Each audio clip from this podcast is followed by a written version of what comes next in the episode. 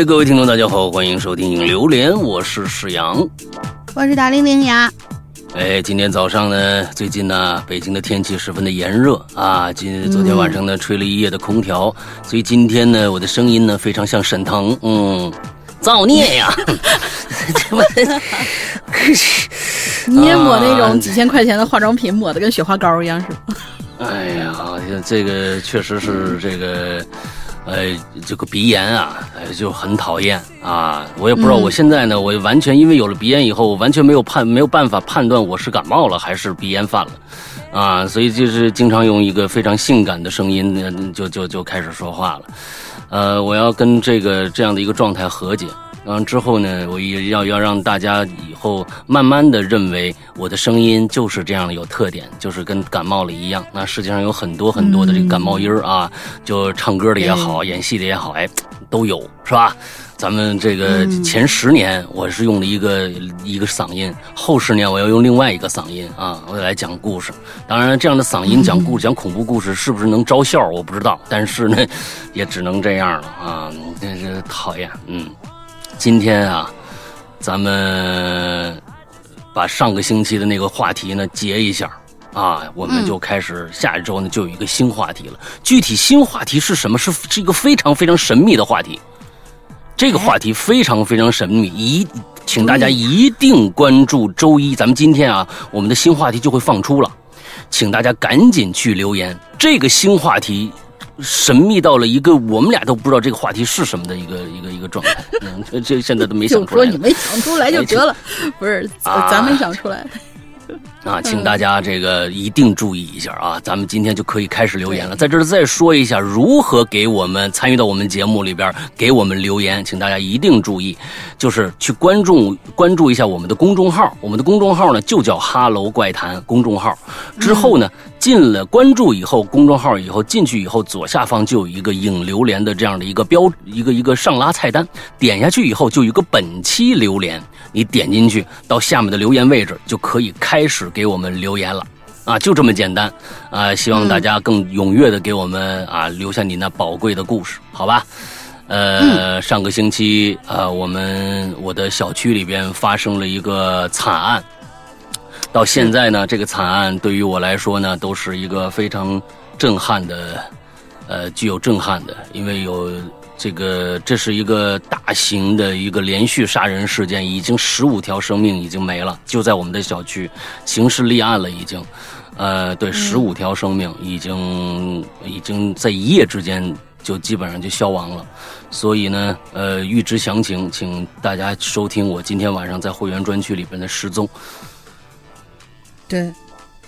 这个也算是一个广告，这 呃，啊，这这在我们的会员专区里边的失踪，我跟大家聊一聊这件事情，呃，非常的惨绝人寰，呃，所以大家注意一下收听吧，嗯，在这儿咱们就先不多说了啊，等这个事情呢到后来有一个定论的时候，我会在我们的节目里边再跟大家聊一聊这个事儿，嗯，现在还没定论呢，OK 吧？呃，今天呢，我看到了有人啊，在我们的这个微店里边啊，开始催这个发货了。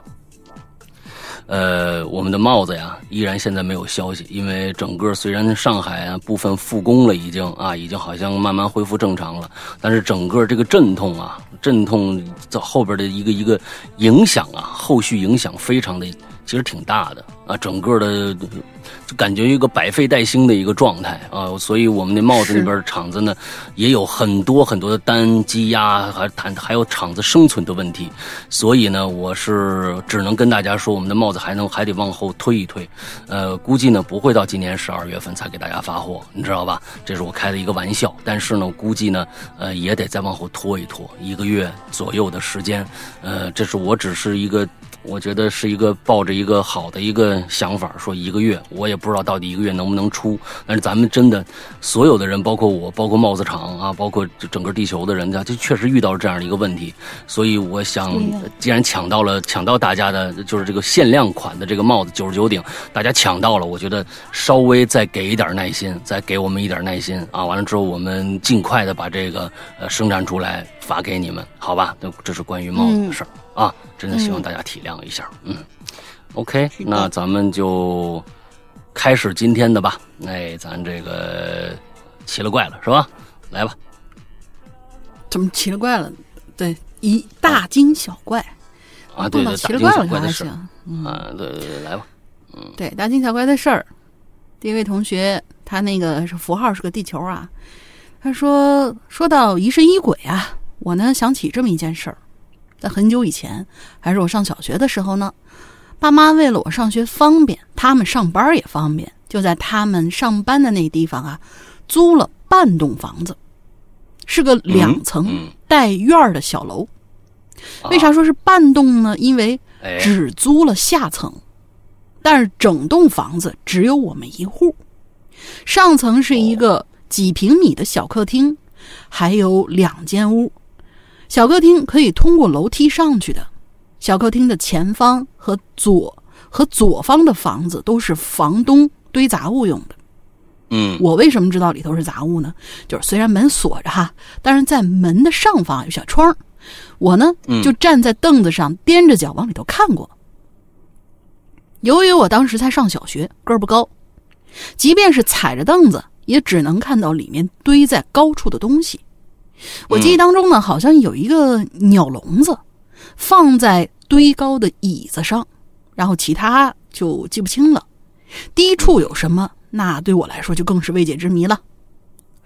对于当时对万事万物都充满好奇的我呢，可以说这两间上锁的屋子为这栋小楼啊铺上了一层神秘的面纱。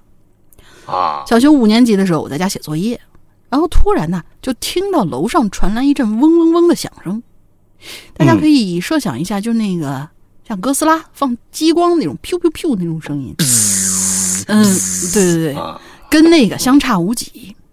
嗯，这声音时断时续，有时候能持续好几分钟。于是我们一家啊，他还惊动他爸妈了。我们一家打着手电上楼查看。上去一听，呀呵，不得了啊！好像是整个楼上都在发出奇怪的声响。嗯，你们是上面那屋子是通往时时空之门的是吧？我也不敢久留啊，就匆匆下楼了。这声音就这样响了几天几夜。对那两间屋子的未知所引起的恐惧也一直伴随着我，直到某一天，我爸从外头溜达回来。走到屋后时，突然发现，哎，怎么外面也有声啊？而且不比家里小。仔细观察之后，才发现，嗨，悬在二楼墙外头的配电箱门没关，风一刮就震，就拿个长棍顶着那门，哎，这声音就没有了。好了，两位主播再见。这是一个配电 箱的门。没关紧，那你说这个声音是门的声音吗？还是说是里边配电箱本身它发出了一个滋的这样的一个声音可能是配电箱没说清楚，因为因为门如果没有那个什么的话，应该是啪啪啪，风一吹那种啊，对呀，啊，这这看来这这配电箱这声够大的了，我天哪，你家里面都能听得着。是，去他会确实会有一些隐隐的一个呃嗯的那样一个一个底噪那样的一个声音，可能会有。嗯。但是这么大声你找人修修吧。你这这，万一哪天出点什么事儿呢？你 这，好家伙啊！好，下一个啊，叫阿雅。嗯，P.S. 能不能让施阳老大念我的留言呢？上次啊是大玲玲念的。哎呦，那叫一个寒碜！不是这一次如果念到我的，能不能满足我这个小小的心愿？当然可以。对我我我看到他这一条以后，我就给他走了个后门，我就给他放前头了。哦，是这样子的，是吧？那个，哎，你看看，你看看，这个大玲玲有心了啊！大玲玲有心了。两位主播好，我是一位潜水多年的鬼友。这次的话题啊，是我上班摸鱼的时候看着的，关于疑神疑鬼的事儿。你让我想想啊。文笔文笔不好，请见谅。故事如下：本人呐，不属于灵异体质，啊，对这种走进你大爷的事儿呢，也比较迟钝。可是有一件事儿，它算不上灵异，可让我非常非常的害怕。哦，这件事儿发生在三年前，那时候啊，我大学暑假呢，哎，去一个地方学习，哎，就和当时这个男朋友啊，哎，在外边短租了一个月。其实呢，不是为了学习，就是为了短租，是吧？我也知道。哎，租的这个地方呢，是一个单间哎，没煤气灶，但是呢，有电磁炉、太阳能热水器和这个厕所，勉强凑合住吧。啊，咱们不是为了。就不就是为了住吗？是吧？学习不学习的无所谓，做不做饭的也无所谓，有个床就行。哎，进的 进门是个很短的小走廊，右手边呢，哎是做饭的台子，左边呢是厕所的入口，再前面哎空间就变大了，然后就是那张 特别重要的床，嘿，接着是窗户，嗯，很简单的格局。我的学习时间呢？很短，那你也承认了是吧？这，对吧？你我的学习时间很短啊，学完之后呢，还有一些空余的时间，我们俩呀就打算玩什么东西？不是，我们俩就打算哦出去玩，出去玩，还好，我们俩就打算出去玩。我们的我们的节目不能再这样做下去了，这个不要乱带节奏。这啊，我们不能，我们这个节目不能在这做下去，我们就打算出去玩啊！大家注意啊，其中一个景点啊。青城山，哎，四川的，看来是啊。爬山的过程啊，咱们就不赘述了啊。总是呢，就总之呢，就是有点累。重点就是回去之后，你看看他还是想写回去之后，你知道吧？没有办法。回去之后，哎，回去之后大家都累了，那能干嘛呢？是吧？在这之前，我住这房子呀，哎，没觉得哪有问题。可是爬山回来以后啊，总是没来由的。心神不宁，嗯，哎，有种莫名其妙、很害怕的感觉。晚上睡觉的时候啊，因为这个床啊靠着窗户，外面那光呢就能透进来，但是透不到门口的地方。那个地方就是这个光啊照不到门口，所以那门口那地方啊就黑洞洞的。哎，我就盯着那个地方看，心里有种，要是门口站个人。可怎么办呢？有这么一想法。当然了，不可能真的有人。可是第六感就这么觉得，很奇怪，不知道为什么。那个时候啊，是我人生中为数不多的感到真实恐惧的时候。离开了那里，过了段时间，我跟我对象啊（括号现在已经分了）啊，就说起这事儿来。他也说，他当时感觉有东西，但是就是看不着。现在想起来呀，可能就是我们爬山的时候遇到什么不干净的东西了。也有很多人说青城山，青城山有这个脏东西。啊，这件事就这样，没有什么跌宕起伏的剧情。你还想跌宕起伏啊？嗯，跌宕起伏的剧都都不是。都不是你说的这事儿啊，是另外的那个那个事儿，也就这样吧。嗯，真的很喜欢石阳哥的。我现在这样这么性感的这个带着这么鼻音的这种声音，你还喜欢吗？嗯，那让是不是让你想联想起沈腾来了？哼，当然了，大玲玲啊，我也喜欢，俩我都喜欢啊，我就继续支持你们。就我这句怎么能是凑合的呢？当然了啊，大玲玲也行啊。嗯，对，是是是是，特别像凑合，非常的无奈啊，非常的无奈。嗯啊，对了，还有一件事儿啊。这个我在听怪藏的时候，听到老大写的那个隔离了，是个谜语故事，但我真的有点想不明白。大大脑停止思索点 JPG，啊，老大能不能再给个提示啊？我的所有提示全都在那个故事里边。是是的，那是一个非常呃，就是一个一个比较简单的本格推理故事。就是说，所有的线索全都放在里边每每一句话可能都会对你的推理有帮助，所以那并不是一个谜语故事，其实就是一个推理故事、推理小游戏而已。最后你看看，就是福尔摩斯说的那那那句话，哎，你当你把所有的可能性全部排除以后，最不可能那件事儿，最最不可能的那件事儿，可能就是真相。所以你就就。我而且我在那故事前面也说了，这不是一个现实主义题材的故事，所有的东西全都给你了，你就自己慢慢的通过每一句话去推理出这个故事的真相吧。其实，呃，大玲玲当时听这个故事的话，听推出三个结论来。第一个结论，我说那。对你如果是这样的话，那里边的有一点可能就不符合了。那他说是，这又推推出第二个，第二个也是有不符合的，只有第三个是符合的。而咱们群里边的也有好多人，那是几群来？是四群还是三群的？有几个鬼友当时听完这个故事以后，就开始在那儿琢磨。当时我在里边其实也是算是推波助澜了一下，我就是说，如果是什么，大家往冲这个方向往下想就好了。嗯，不过其实不需要。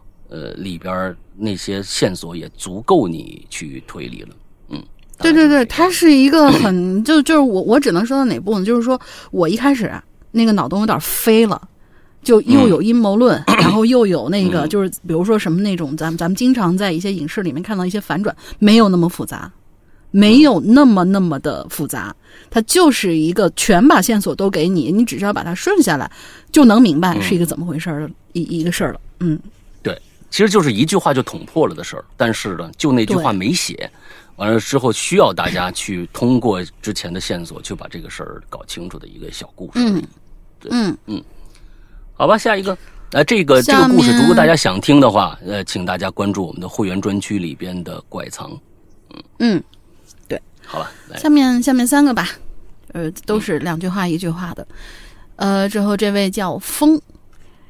今天给大家说一下我工作的地方哈，我感觉自从我进了我们公司，经常会被恐怖的瞬间吓到。我作业的地方呢有一个表格，然后那个表格上面有一个咋看都像一个小棺材一样，然后再一看像个鬼脸一样的东西，有的时候真会吓我一跳。然后什么叫表格啊？就是不知道，反正作业的地方就是你工作的地方，应该说。对对对，有一个表格，这个表格是个纸的，贴在那儿的一张纸吗？这个表格还是什么一个一个格格栏啊，还是怎么着？上这个格栏上面还有个鬼脸一样的东西，这个东西你没说清楚，还真不知道是什么。嗯，再接着讲。然后他说，嗯，后来呢，我就调到楼上去了。楼上的人呢比较少，大部分都是堆子。堆子的器材，不知道这堆子是以什么意思啊？堆砌还是就是堆放器材？再有就是，我有时候经常走路经过那些柱子啊，后面有不少，后面都不知道那些防火器材谁设置的，真是每次都会吓我一跳。然后就是墙后面的花坛，我老感觉后头会站着一个人。就是可能我我，因为他没有说明白他的那个公司大概是一个什么样的一个性质，我觉得应该是那种大型的器材很多，然后放在那儿，可能就会像某些形状或者是某些样式的那那种感觉。嗯，没错。所以其实我们在写故事的时候，我们会有一些先入为主的概念，就是说，其实有的时候我们写故事或者写什么呢？我们写出来的东西一定是我们熟悉的。而我们熟悉的一定会有认为理所当然的地方，但是对于其他人就不一样了。就是说，有一些地方，就比如说表格这个东西啊，在我作业的那个地方，就是“作业”这个词特别特别像，就是说流流水线。对我，我第一个想到就是咱咱们那种就是比较危险那种高空作业，或者就反正跟大型器材。有关系的那些，否则的话，一开始咱们都讲的是我工作的地方，或者说我画画的地方，或者是怎么样的。嗯，我们不会第一个 Q 到作业这个词儿。哎哎，没错。所以其实我是觉得，有的时候可能写自己的故事的时候，把背景介绍的更清楚一些，有利于我们对故事的了解。啊，对，来下一个，对。嗯，下一个这个叫我我我记得我当时复制那个 A 了，那个 A 不知道怎么回事给丢了。这个叫 Alin，他应该叫。我从初中开始听鬼影，现在已经快大学毕业了，是个老鬼友了。那鬼影牛逼，祝鬼影越来越好。嗯，这是一个问候帖。好，嗯，下一个同学很熟悉的啊，小狐狸的二当家。Hello，山羊哥、龙玲姐，我又来了。最近工作终于稳定了下来。我呢也找到机会来留言啦，开心。上班划个水，以后也会不定期的来讲故事给大家听，讲一个关于深夜呼吸声的诡异事件吧。哦，这事儿呢是发生是呃，是在我发生鬼压床、听到念佛经的第二个晚上发生的。嗯嗯，这个这个嗯点，因为我还没有听啊，这这个点是不是在他之前的奇了怪了？对因为他对，啊、他有做过奇了怪了来。我清楚的记得那天是个周六，因为不用上课，我和男朋友呢就玩 Switch 到凌晨两点左右才去睡的。可是那天晚上，也许打游戏打太过兴奋了，我有些失眠，翻来覆去怎么都睡不着。时间到了三点左右，终于在我要去找中公夜谈的时候啊，我的背后突然就响起了一个男的粗重的呼吸声，我顿时僵住了。由于怕黑，我呢当时就直挺挺的躺在床上，一动也不敢动，生怕发出一点动静。那个声，那个那个声音的发出者听到我的动静，也许就会猛地朝我扑过来之类的。可是那个声音呐、越来越大，越来越近，就像是从窗外来到了床边，并且呢，那呼吸变成了更加重的喘息声。嗯我靠，不会又是我幻听吧？我就有些疑惑了，怕极了。然后我呢就摸索着去摇，想摇醒正在睡梦当中的男朋友。等一下，你你你你让我让我平静一下，你让我平静你又想到了什么东西？人家只不过是、啊对啊！那你怎么念？你怎么念啊？让我平静 J 一 J 下呀，J J 啊，就跟林俊杰的那个那个名字可可以一样啊。你在你在想什么？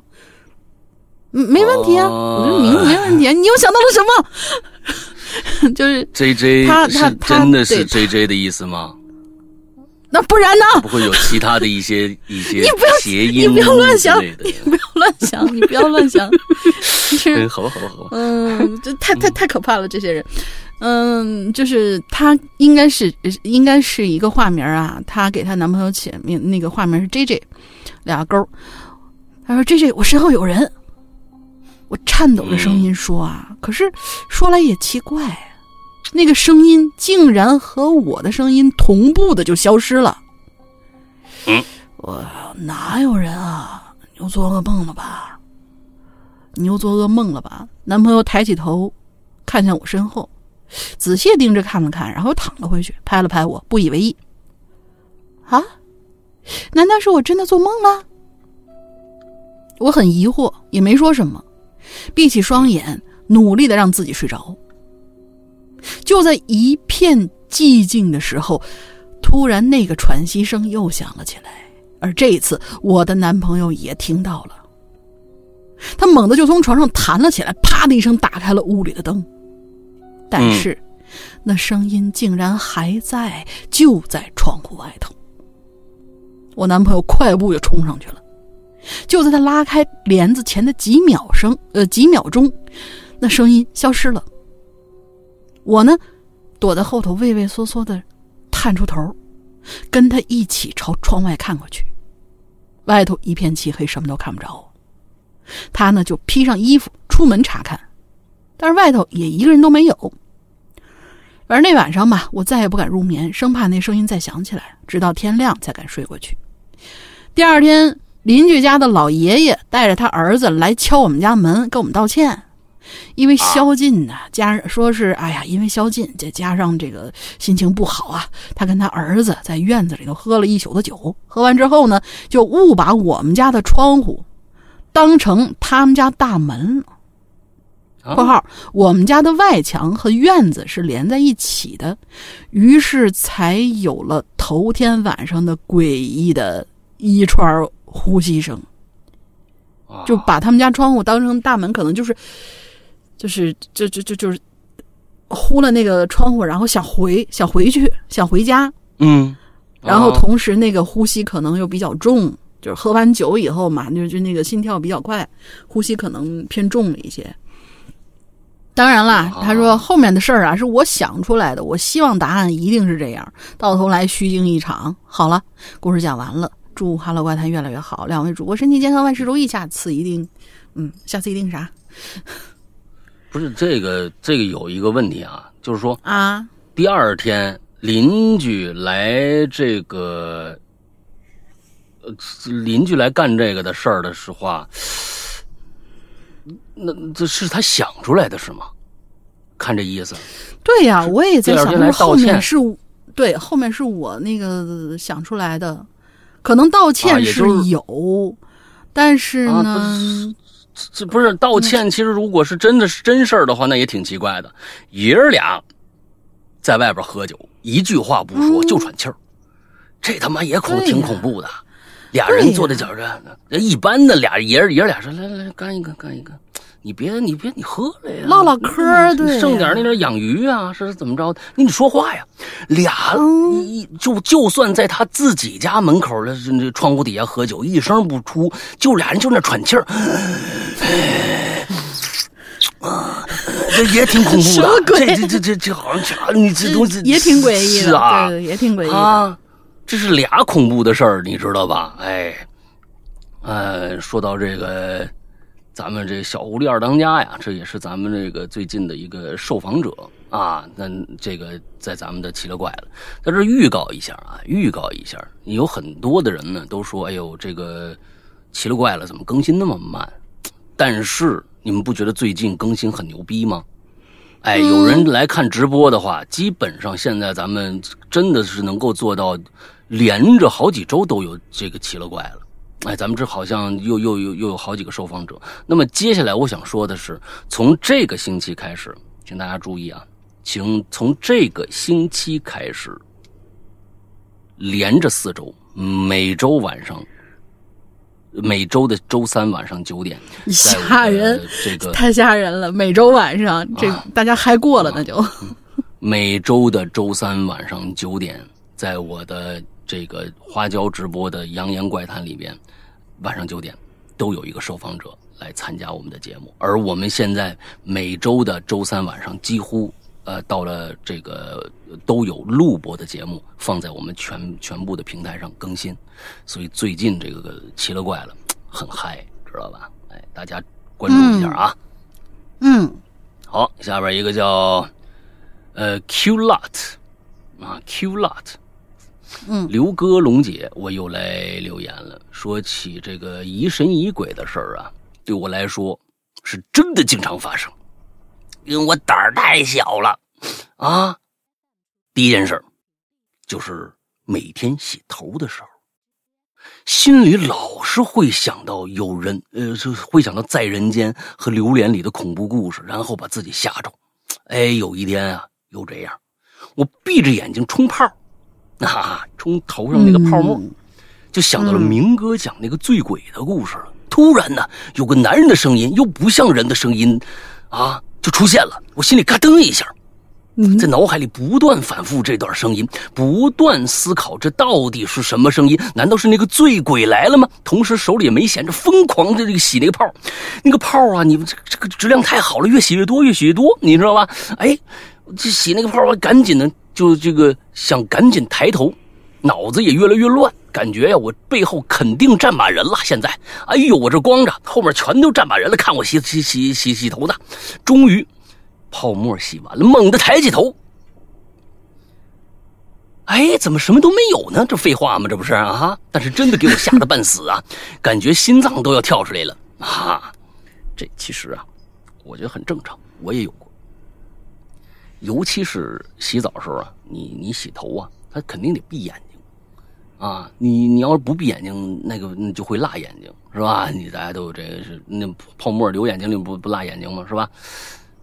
但是啊，如果你脑袋里头啊，当时真的有个恐怖想法，不见得是什么脑后面站不站人。比如说呀，你洗着洗着，你闭着眼睛，洗着洗着，你忽然摸到另外一只手也在给你洗头呢。你说是吧？你这种这种想法，你要蹦出来以后啊，你真的想赶紧睁开眼睛，这种很正常，我也发生过啊，在那些年少无知的时候。啊，经常会想一些奇奇奇怪怪的事情啊，就会想到这个，想赶紧把眼睛睁开了。嗯，第二个故事啊，还有就是每天半夜下楼买宵夜的时候，电梯啊总是没有人，有的时候呢连楼下那走廊的灯都不亮。但是我对夜宵的那个渴望啊，常常会战胜这种恐惧。前几天的一个晚上彻底啊让我从自亲自下楼变成了点外卖，他就不敢下去了啊，看看发生什么事那天呢，我一如既往的下楼，十二点的电梯一如既往的没有人啊，你不不看看你这什么点下去的？我就边看手机，边下着楼。等一下，边看手机边下着，你到底坐没坐电梯？啊，这个要是坐电梯的话，你这应该是边下着楼，呃，电梯边慢慢往下走。但是你这边拿着看着手机边下着楼，是不是走楼梯了？没写清楚啊。刷着一些什么搞笑视频，抵消这个恐惧。十三楼的距离。没一会儿就到了一楼，看来还是坐电梯了。我靠，这个外面这个走廊这个灯居然又没开，我赶紧呢看着手机跑到门口的店里买完夜宵，然后进大门之后，恐怖的事儿就来了。哎，我们楼啊有俩电梯，那两户两电梯，除了我坐下来的那个电梯呀，旁边那电梯居然被拦起来了。啊，就外面拦了一个围栏，说呀，这个电梯有故障。虽然不正常，但这并不恐怖吧？对吧？恐怖的是电梯门上边居然有好几个黑色的手印。当时我就崩溃了，我靠，什么东西呀？啊，死亡搁浅吗？这是啊？大家玩过你就知道啊。这死亡搁浅吗？什么东西？我站在原地思索着要不要上电梯，还是走楼梯呢？啊！最后还是硬着头皮上了电梯。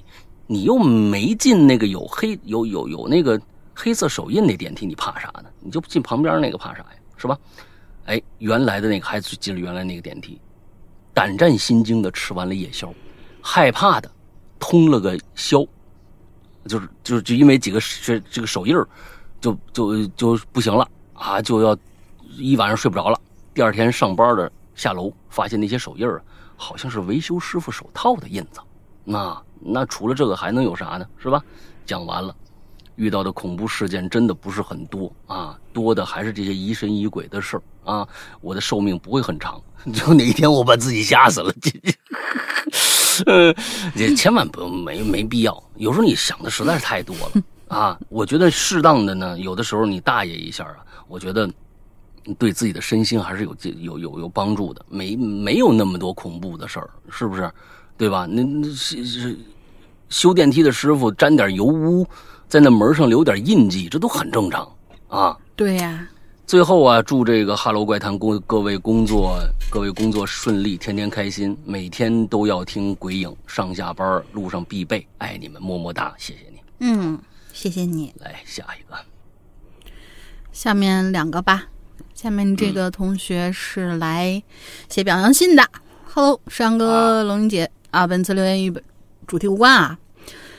嗯，我用两个星期听完了差点被电电死的屌丝道士，就是我们之之之前这很早之前的有一个，现在在等山哥更新第七卷。我跟你说，山哥弃坑了，开不开心？我觉得小说原本啊挺死板的，但从石阳哥口里讲出来，这整个故事啊简直被诠释的淋漓尽致啊！关于每个人物的描写、话语与说话的语调都令我耳目一新。现在我在网上也发现有小说版了，我已经忍住没去看了。可是我真的好想等待山哥的完美表演呢！最后祝两位主播永远青春常驻，每天天每天开开心心，身体健康。啊，这个早就说过了，屌丝道士咱们不更了啊，更到了第六季是呃第第就更新了什么第七第七季了是吧？第七卷了，往后啊，这这咱们这最多咱们一半都没讲呢，没没讲完呢。但是后边的剧情呢，实在实在是太屌丝了，最后就修仙了啊！我觉得你就看看原著吧，呃，原著我估计你也看不下去。啊，你可能你就看一会儿就就就就结束了啊，所以呢，这个故事呢，我觉得实在是没有营养，啊，就我觉得呢，我是见好就收的。那个一旦把这故事讲完，你看，一定啊，就现在都不是，就是就是骂帖了，就不是表扬信了。这种故事你给塞给硬塞给我们二十二季二十二卷是吧？你也累，我们听的也累，你不听又不合适。这就是就烂成什么你还讲啊？但是呢，到讲到第七季，哎，觉得之前的故事吧还有那么点意思啊，也没太多的意思。说说实在的，那已经花了那个时间了，咱们就不再浪费时间了，好吧？哎，那这是，我就是主动的，你哪怕、嗯哪怕浑身都是痒痒肉，老隔着你，你也有被薅秃噜皮的时候，对不对？你一来一下，哎，挺痒痒，嗯，挺挺好玩的。你老抠它，那就对血呼啦的了。对对，就嗯结巴了，见好就收你老抠它。嗯，对对对。下面这位同学叫 Yes，生疏龙玲姐，好，这第一次留言希望被读到。我今天呢要讲这个故事发生在我上高中的时候，准确说来是高三那年。那年啊，学习压力真是山大呀，睡眠时间少，所以一逮着空呢倒头就睡，但是睡眠质量不咋地，经常会被鬼压床。有一回呢，终于刷完卷子了，看表，已经一点了，我就迷迷糊糊上床，拉被子睡觉，一气呵成。可是就在我马上要睡着的时候，我突然听到我耳边出现了一个女声儿，嗯，但是更像是有个男的捏着嗓子说：“哎，该起床了。”啊，我一下就给清醒过来了，看了一眼时间，才凌晨三点十五。我没想太多，我又躺下继续睡了。结果再醒来已经是早上八点五十，当时都要被吓死了。还是我妈告诉我，今天学校要布置考场，临时通知不用上课，我才松了口气。嗯我妈呢又笑着跟我说啊，说我爸早上六点叫我起床，结果我一直哼哼唧唧不肯起，我爸就学他的声音，就是学他妈妈的声音，说呀，我该起床了。哎，对不起啊，就是反正就是模仿了一下吧，然后我才爬起来，结果没想到爬起来又睡过去了。啊，你爸三点十五叫你起床啊，够狠哎，的对呀！这几家个不是这几个时间好像对不上。是啊你看他他妈说他是六点钟叫，但是他他三点十五分听到的这个声音，时间也对不上。嗯，然后呢，就是他他说啊，因为我妈比较凶，所以他叫我起床呢，我一般会起的比较快。我现在也搞不清当时到底是什么情况，为什么我会在凌晨听到我爸在六点喊的那一声该起床了呢？嗯，好了，故事讲完了。是啊祝《欢乐怪谈》越来越好，龙玲姐越来越嗯哼，我拜拜，我溜了，拜拜。好吧，这个三点、哎三点十五听到一件，我觉得那三点十五那有可能也是梦里边的事儿，说不定。哎，就觉得自己三点十五，其实已经六点了，他爸在那儿叫他呢。嗯，不知道啊，啊这都都不知道。嗯，很有可能。好吧，下我们下面也呃，两个下下下下一个下一个我我也来吧，再下一个比较长，啊，好，下一个比较短。嗯，这位同学叫曹俊广，两位主播大大好，呃，两位主播大大安好，我是河北石家庄人，今年三十六了。自打“一带一路”在非洲开始啊，就一直待在非洲，如今已经十二年了。哇哦！我呢属于从小体弱多病，有些灵异体质。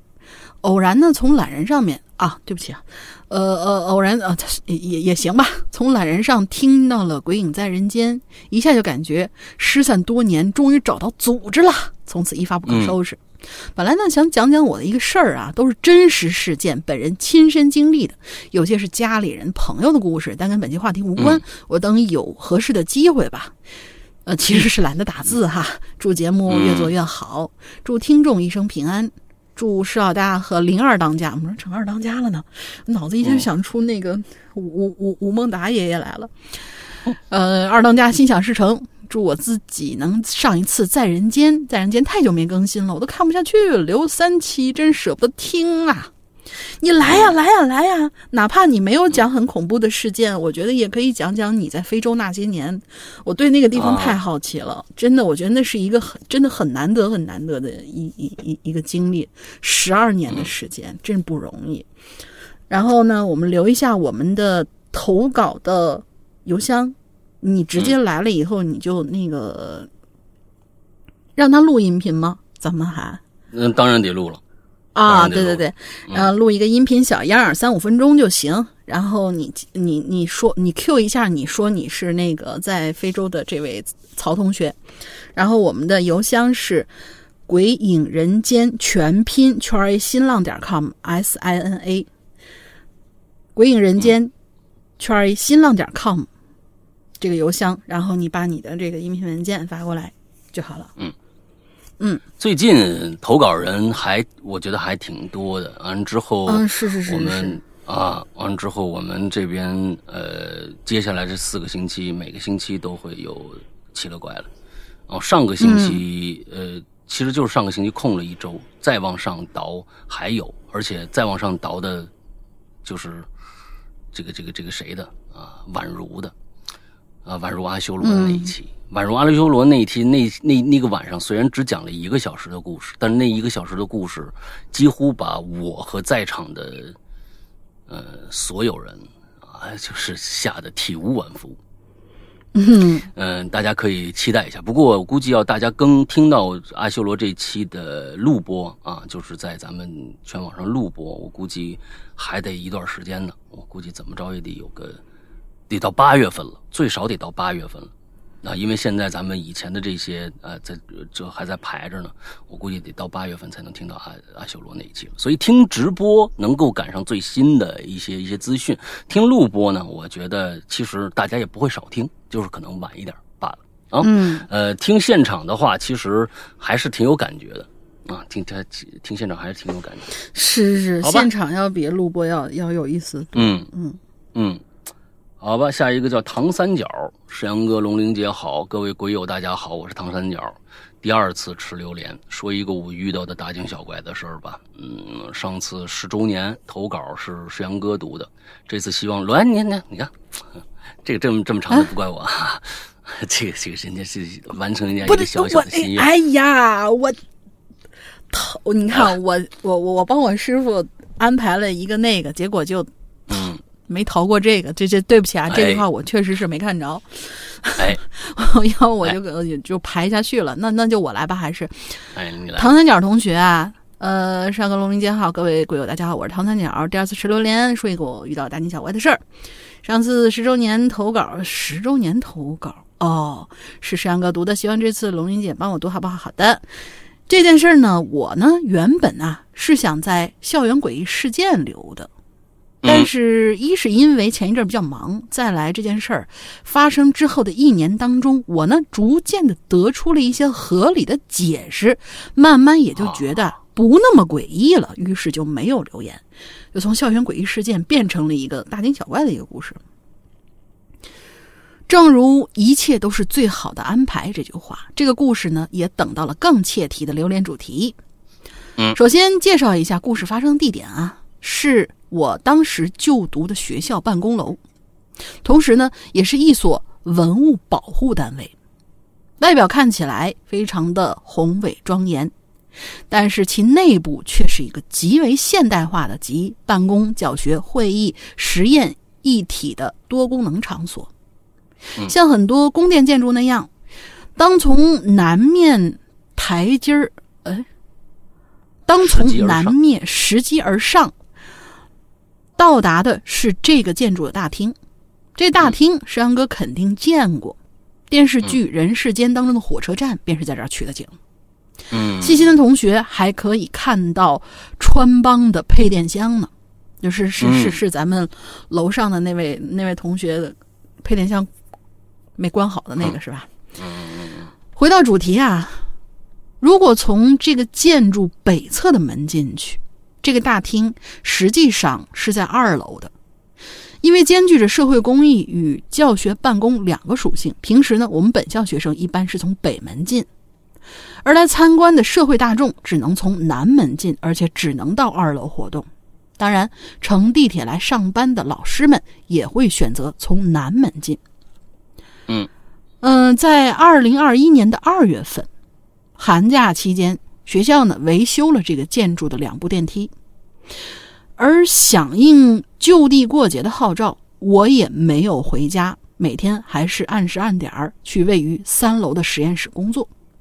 嗯。有这么一天，夜里十点多，我呢结束了一天的学习，下楼的时候发现电梯好像修好了，虽然按键还贴着一层塑料薄膜，但是按键灯是亮着的，也可以隐隐听到电梯运行的声音。于是我就按下了楼下楼键，电梯顺利到达三楼，内部清洁一新，一切似乎都很正常。我就抬腿迈进了轿厢里。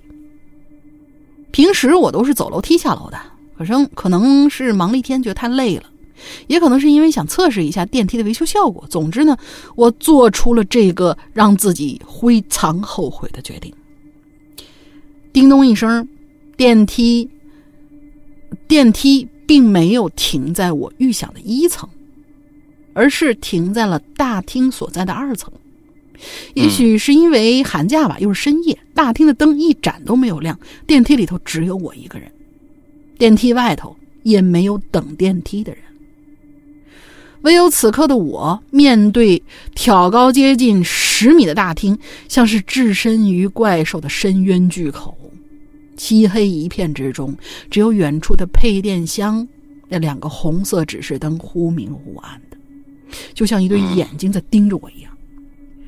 我还是有几分沉着的，但是也没有冷静到迈出电梯轿厢，迈进大厅。嗯，什么？但是也没有冷静到迈出电梯轿厢，迈进大厅，绕绕道走楼梯。只能是不停的狂按一楼，脑子里各种什么咒语啊轮番上阵。终于在一个漫长的一两分钟之后，电梯门关上了，我安全到达了一楼。按了一两分钟才才合上啊！第二天来了，我就绘声绘色的跟上班的博士后师兄描述了这个事件。结果他说他今天上班来走的就是南门，本来打算搭乘。二层二楼大厅的电梯的，但是电梯的控制板都还没安装呢，电线都还胶都还缠着绝缘胶布露在外头呢，根本不可能有人在外边摁电梯。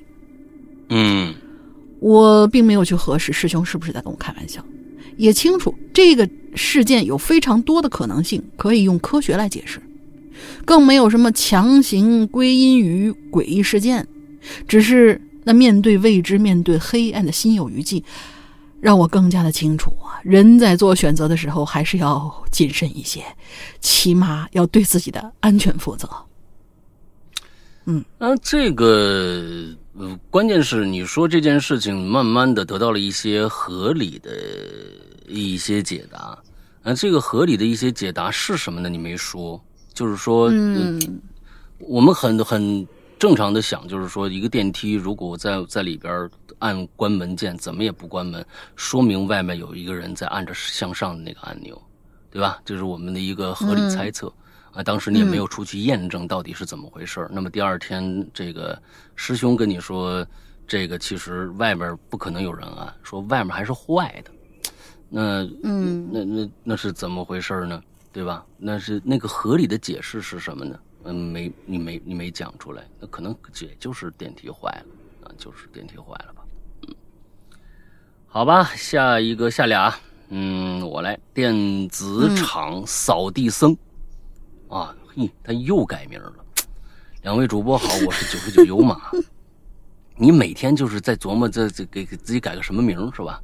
以前我根本不觉得在漫展上漫展上厕所是多么尴尬。可当年我亲身经历了一次。当时啊，二零一六年的我意气风发，带着女朋友啊，哎，逛漫展，逛着逛着呢，哎，就想上厕所了。你上完了顺便的在吸烟区来根烟，是吧？那进了厕所呢，就发现这隔隔间啊都关着。啊，这个我就在小便池解决了。等一下，这句话在小便池解决的是大问题还是小问题？对呀，这个东西啊，我们我们按照他没有写明白的这个，他没有写明白的这样的一个一个过程来，我们似乎感觉他做了一个不文明的事儿，也就是在小便池解决了一个大的。为什么呢？他后边还有一句话 啊，我很喜欢分析这种事情哈。哎，你看，进了厕所，我发现隔间都是关的。首先，他要去奔着隔间去，一般都是大的。对吧？哎，那我说，那那隔间都是大的，都都都都关着，那我就在小便池解决。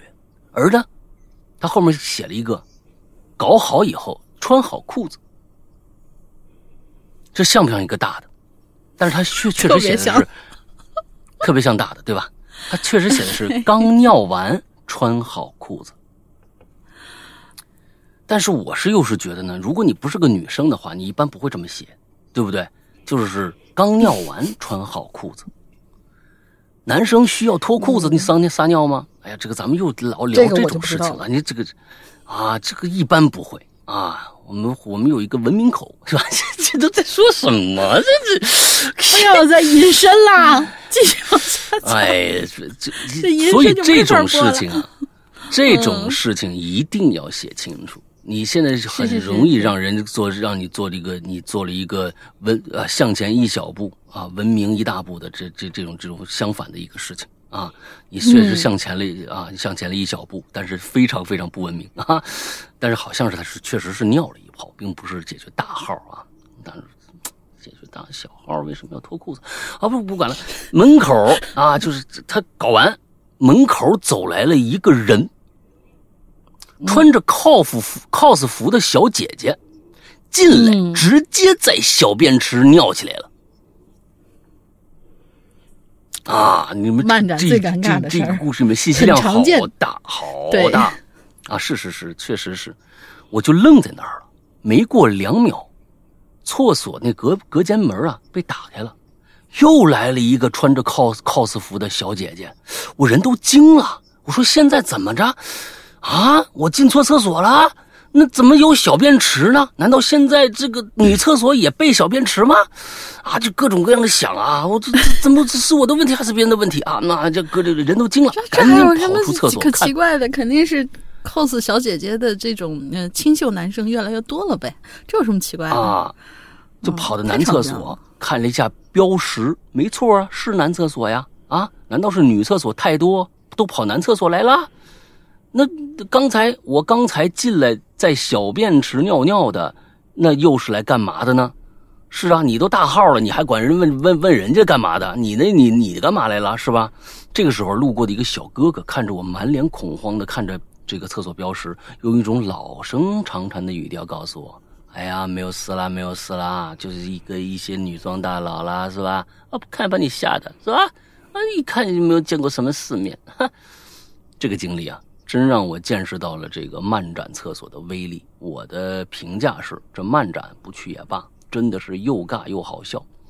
主要是他们 cos 那个角色呀，还我还挺喜欢。不知道你们怎么想的？这个漫展上的经典场面只会让我感到很不爽，就像一万条蛆在身上爬。故事结束，感谢两位在节目里精彩的播讲，会员节目都很棒。马上端午节了，祝大外就就祝各位多吃点粽粽子。我是九十九油马，下次再见，亲亲。哎呀，还亲亲，你你太脏了，你你离我远点啊！离我远点，真是啊！我是觉得呀，漫展我也去过好几个，呃，不过呢，我觉得咱们的漫展说实在的，专业度有一些专业度确实差了一些，啊，有一些专业度确实差了一些，嗯。嗯，就是不够，就是不够那么的精致啊。有一些，有一些确实有很多的，呃，怎么说呢？就是反正什么东西都往里放啊，什么东西都往里放。我并不是说 cos 那些那些事儿，就是他展出的那些啊，就是八竿子打不着也在里边弄，反正就是租个摊位在里边呗啊。我还能我还看过看过那漫展里边卖卖电器的、卖家具的呢，真的就是这样，就是有一些真的是不好。呃，每每年的几大剩下的几大漫展，我觉得还有一些个个板的还可以，确实有一些特别好的厂商，呃，去那儿，哎，再看一看什么的，还挺不错的。但是有一些真不行。我去过一次，呃，那个不叫漫展，那个叫做呃，IP 的这个授权，比如说漫威。他那些咱们现在可，咱们说的那些正版的那些，咱们拿到手办，都是经过漫威他们的人物授权的，有一些呢，甚至人物授权，就比如说我只要钢铁侠，我就要这个盔甲里边这个谁的小罗伯特唐尼的这个这个脸我不要，那个是一个价格。哎，我只要这个动画的这个这个，哎，完了还有一些要脸我也要，那小罗伯特唐尼也拿钱。这种漫展呢，就是授权展，我去参加过，我去参加过，在哪儿呢？圣地亚哥。啊，圣地亚哥的一个一个，每年他都在那儿有一个。那年是一几年，一四年还是一五年，我忘了。我去参加过一次，因为我不是主要去参加这个的，是我老婆去那边，哎，有这个要参加一下这个的必要，完了我就跟着去玩去了。他们那个就不热闹，他们那个漫展不那个不叫漫展，就是授权会，基本上就是也是每一个。厂家自己设设计一些动画人物什么的，如果呢你想拿它做玩具什么，我就给你，咱们就签合同就授权了，挺冷清。不过呢，也确实展出了很多大牌的，就是这个手办。那个看得我非常开心，就是啊，有好多的那个手办，就比如说今年要上市的，而且还都是没上市的手办，基本上就是哎，在这预告什么歌呢？哎呦，那个就是搞得特别特别的漂亮，呃，那个是真的好玩。我觉得呃，我看到了，就是别的他们做了很多年的这种专业性的这种东西，做的确实比咱们国内好啊。那个那个土壤可能会会比咱们这边更。直接一些，咱们这不确实是什么都有，有有时候弄得，哎呀，这确实挺没劲的。嗯，我就 cos 这这帮人，我觉得那是另外一个群体了。那那是那是真，那是对动漫的真爱。你不管是人家女装大佬也好，或者怎么着这也好，像不像，真真不真说，咱们放成另外一一一边那但那是我们要尊重人家的对这个的爱。嗯嗯，好吧，下一个叫镜子。山歌偶猴灵，啊，新新疆人喜喜欢说偶猴这个词儿，这个语气词，所以呢，这样叫大玲玲亲切。对对对，偶猴是是啊，偶猴咱经的很，就是新疆新疆那边。对对对对，嗯，对对对对对，你们好呀，果然榴莲有毒啊！留了一次言之后呢，每一次话题都想留点这是我第三次留言了，经历了大养成这个习惯很好啊。对对对对对，大惊小怪的事儿呢不多。有两件事都是发生在大学时候的。第一个呀，是大一刚入学的一天夜里，睡着睡着上铺的我，就被嘎吱嘎吱的声音吵醒了。啊，那个声音呢，就像有个人呐坐在木头椅子上摇的那种声音一样啊，吓得我顿时就清醒了。我真是鼓了很久的这个，呃，与这个这个鼓了很久的气啊，就是勇气吧，探头向下看。什么都没有，可那嘎吱声仍然存在。我紧缩，紧紧缩在被子里，过了好久才睡着。第二天问寝室的室友：“你们当时问多好呢？这屋子要如果就还真有人的话，那你这当时就问问下铺，问问旁边，哎，听着没有什么声啊？哎，你问当时你就睡好觉了，是吧？第二天问寝室的室友才知道，原来啊，我们宿舍有人睡觉磨牙，哎。”那个声音是下铺的他晚上磨牙发出的声音，啊嘎吱嘎吱，这个频率还挺快，是吧？跟跟坐摇椅似的。顺便说呀，这个磨牙这个同学呀，还有个习惯是睡觉半睁眼，午休的时候都不敢看那个方向，也不知道他在干啥呢啊啊，有点恐怖，好吧？嗯，行，这就是他的故事。来下一个，下一位同学叫蛋炒饭。不要饭，想得美。对，就是呃，来来来来来来盘蛋呗，对吧？嗯。山老大，Hello，山老大，龙鳞森森，为什么是龙鳞森森？你们好，水浅久了，我又出来冒个泡，喘口气儿。一提到这话题吧，我发现我呢就是个总爱疑神疑鬼的主。灯灭了，这都能给我吓一跳，咋回事啊？我就心想，这是好像是浴室灯炸了，靠背了，不会这么背吧？今儿得摸黑洗澡，哎，算了，一会儿洗快点，随便冲一下就回去了。一会儿想着，一边冲头发，这温暖的水流遍全身，瞬间浑身舒爽，仰天长叹一声。可就在这时，隔壁的隔间传来了悠悠的哭声。我擦嘞，这谁呀？大半夜失恋了，在哪哭不好，非要跑到浴室来哭啊？看着他是在公共澡堂子。这浴室这哭声越听越瘆人，像极了谁被扣住喉咙发不出声音。啊，又听得我直插大脑啊！加上洗发水，让眼睛难以睁开。我脑子就开始胡思乱想：这睁开眼睛会不会看到一双流着血的眼睛直愣愣看着我呀？还是说一个披散头发的脑袋倒吊在那儿啊？我心脏扑腾扑腾扑腾，越跳越快呀，洗头速度也跟着加快。突然，我听到我隔间的我隔间的门啊，门吱嘎一声打开了。我去，不会真有啥不干净的东西进来了吧？这时我手里的动作停了下来，更不敢睁开眼睛看什么。空气突然死一般的寂静，我耳朵死死的听着，就是有什么动静但是过了好一会儿没声我就眯着眼睛，我就眯着被洗发水迷糊了的眼睛，嗯，瞅了一眼什么都没有啊。但是我的隔间门确实是被打开了，心里不禁骂了一句：“谁呀？没素质呢？没看到有人洗澡啊？”抓紧洗掉头上残留的洗发水，赶紧溜。可是呢，我刚走出隔间，身后的窗，身后窗外，刚才的哭声又来了。这一下子，我浑身就跟触了电一样，汗毛全都竖起来了。我就用颤抖、颤抖的声音小声问：“谁呀？谁呀？”没动静，哭声也戛然而止。猛地一回头，我一看，啥也没有。哎呀，不行，这地儿待不下去了，赶紧回宿舍。可是就在我转身的一瞬间，一个赤裸的身子直愣愣的就站在了我跟前。我再也控制不住我内心的恐惧，嗷的一声叫出来了。而他呢，也跟着我一同撕心裂肺的嚎了起来。等我看清楚了，啊，他是个人，我才冷静下来，我问你干啥呀？他也反应过来，你瞎叫唤啥呀？给他酒都吓醒了。那说我刚才不小心把我隔间门给碰开了，放了东西，正准备把门关上，就看着我冲出来，还嗷嗷怪叫。就在我说这两句话的时候啊，哎，刚才那哭声又来了。我说你听听，就这哭声，妈老吓人了。谁知道？呃，结果谁知道呢？这面前这哥们儿笑着说：“你还是不是个大老爷们儿？”这后面的野猫他娘的发春呢，一惊一乍的。呃呃，一惊一乍的，给他吓了，不知道以为出啥事儿呢。啊，就这样，我很狼狈的拿着我的洗漱用品，穿上被飞出去、被踹飞出去老远的拖鞋，灰溜溜的穿上衣服回宿舍。好了，今儿就扒扒这些吧，出来喘口气儿，舒服多了。继续潜水。最后祝老大和森森，为什么我要叫森森呢？节目越办越好，语句不通啊，请见谅。溜溜球，太接地气了，这帖子写的。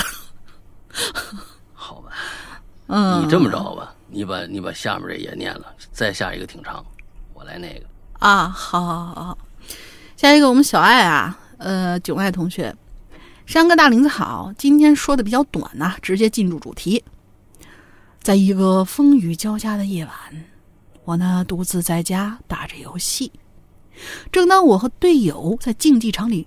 和对方厮杀的时候，突然一声惊雷，什么通天什么紫金锤那个是吧？吓得我手一抖。于是，在游戏里的我就哦吼了。当我喝口水想静静的时候，这耳边除了窗外的雷雨声，我就隐约听到我的阳台那边传来了轻微的淅淅沥沥的、淅淅嗦嗦的声音。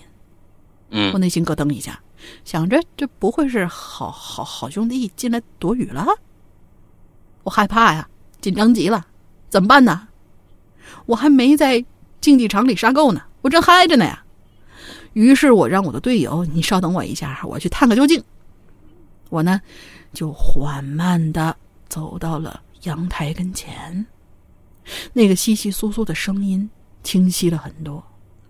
嗯，为了确认我的想法是否正确，我深呼吸了一下。你的想法是好兄弟进来躲雨了是吗？这正确什么呀？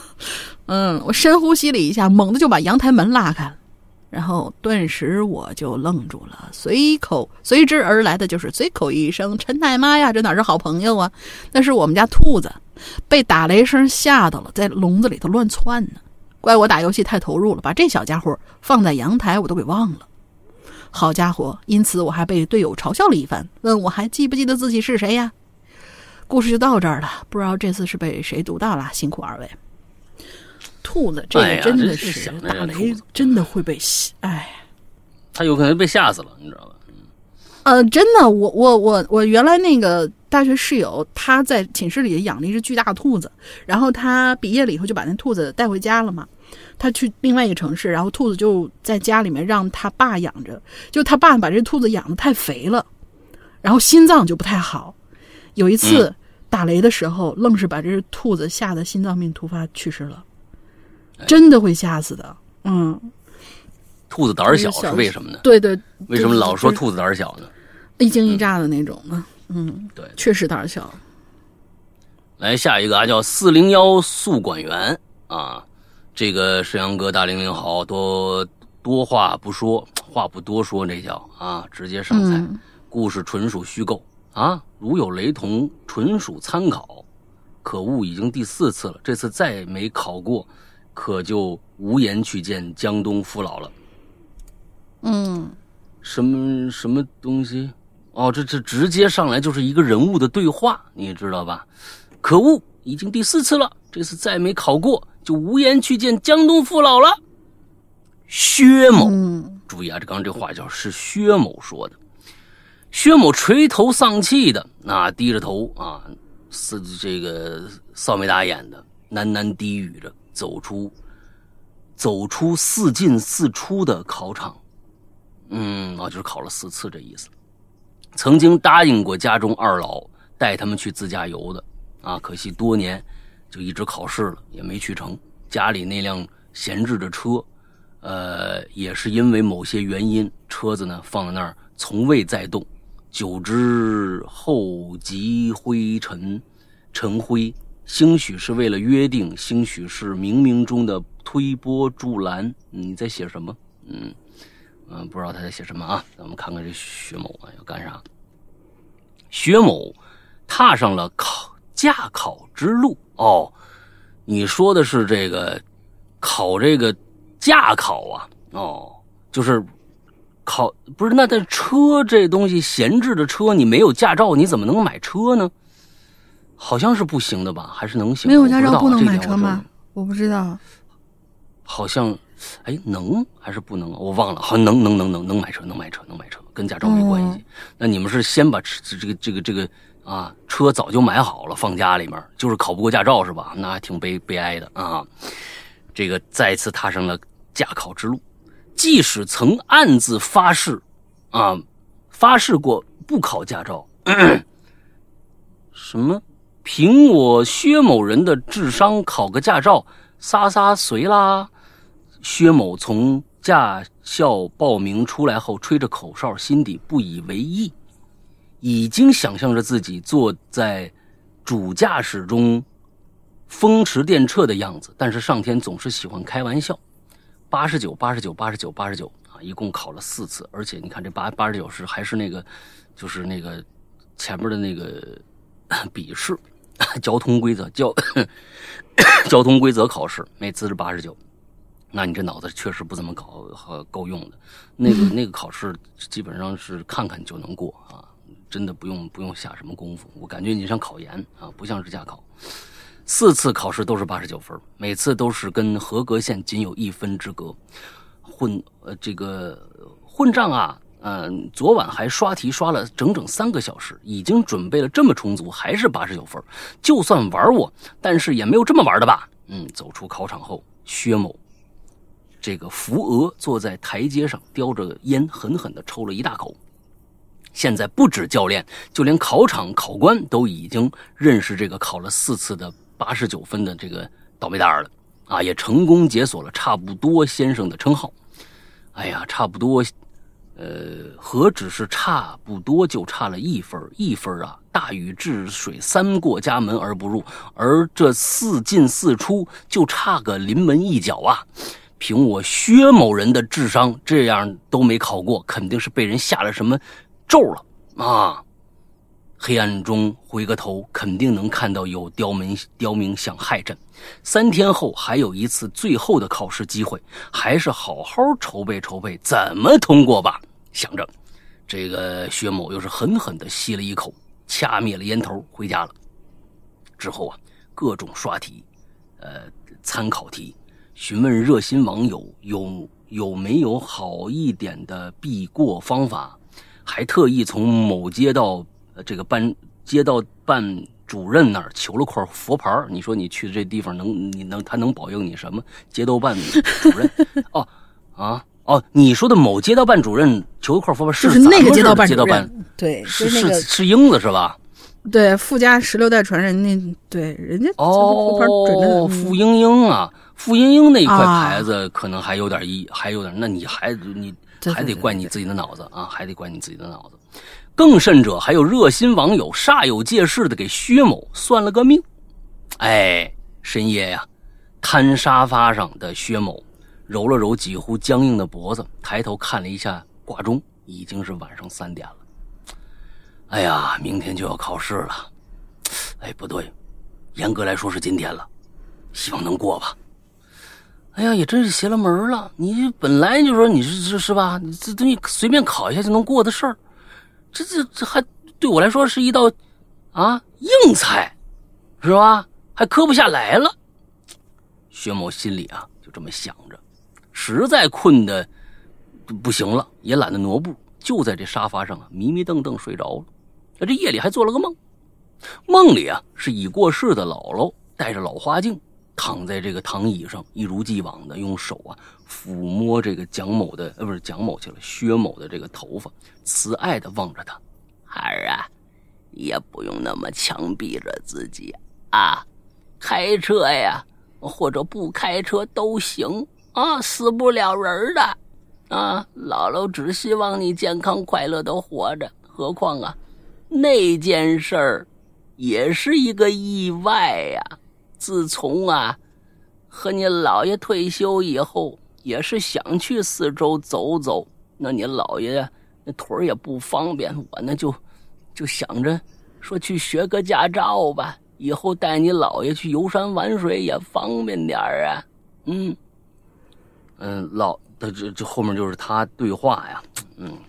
就好像是这个薛某在梦中跟这个姥姥对话，他说：“姥姥，但是那时候我我想考个驾照，就可以带你和姥爷去了四四处看看呀。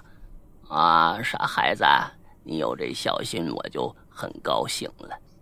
那时候啊，你不是大三了吗？啊，学业也比较繁重啊，可不能分心呐。这不是我闲着也是闲着吗？最后我这证不也拿上了吗？”再看看你四次了，我所以说呀，你不考也就不考吧，估计这辈子也没戏了啊！啊，我那我都拿上证了，是不是？你妈知道以后我呀也挺开心的，就给我买了个车啊，这不心想着给我们个啊惊喜吗？啊，带你和你姥爷，这我开着车去那个丽景湾那边兜兜风去。哎呦，哪儿想到那辆车呀！超载了，还开的那么快，我也是反应不过来呀！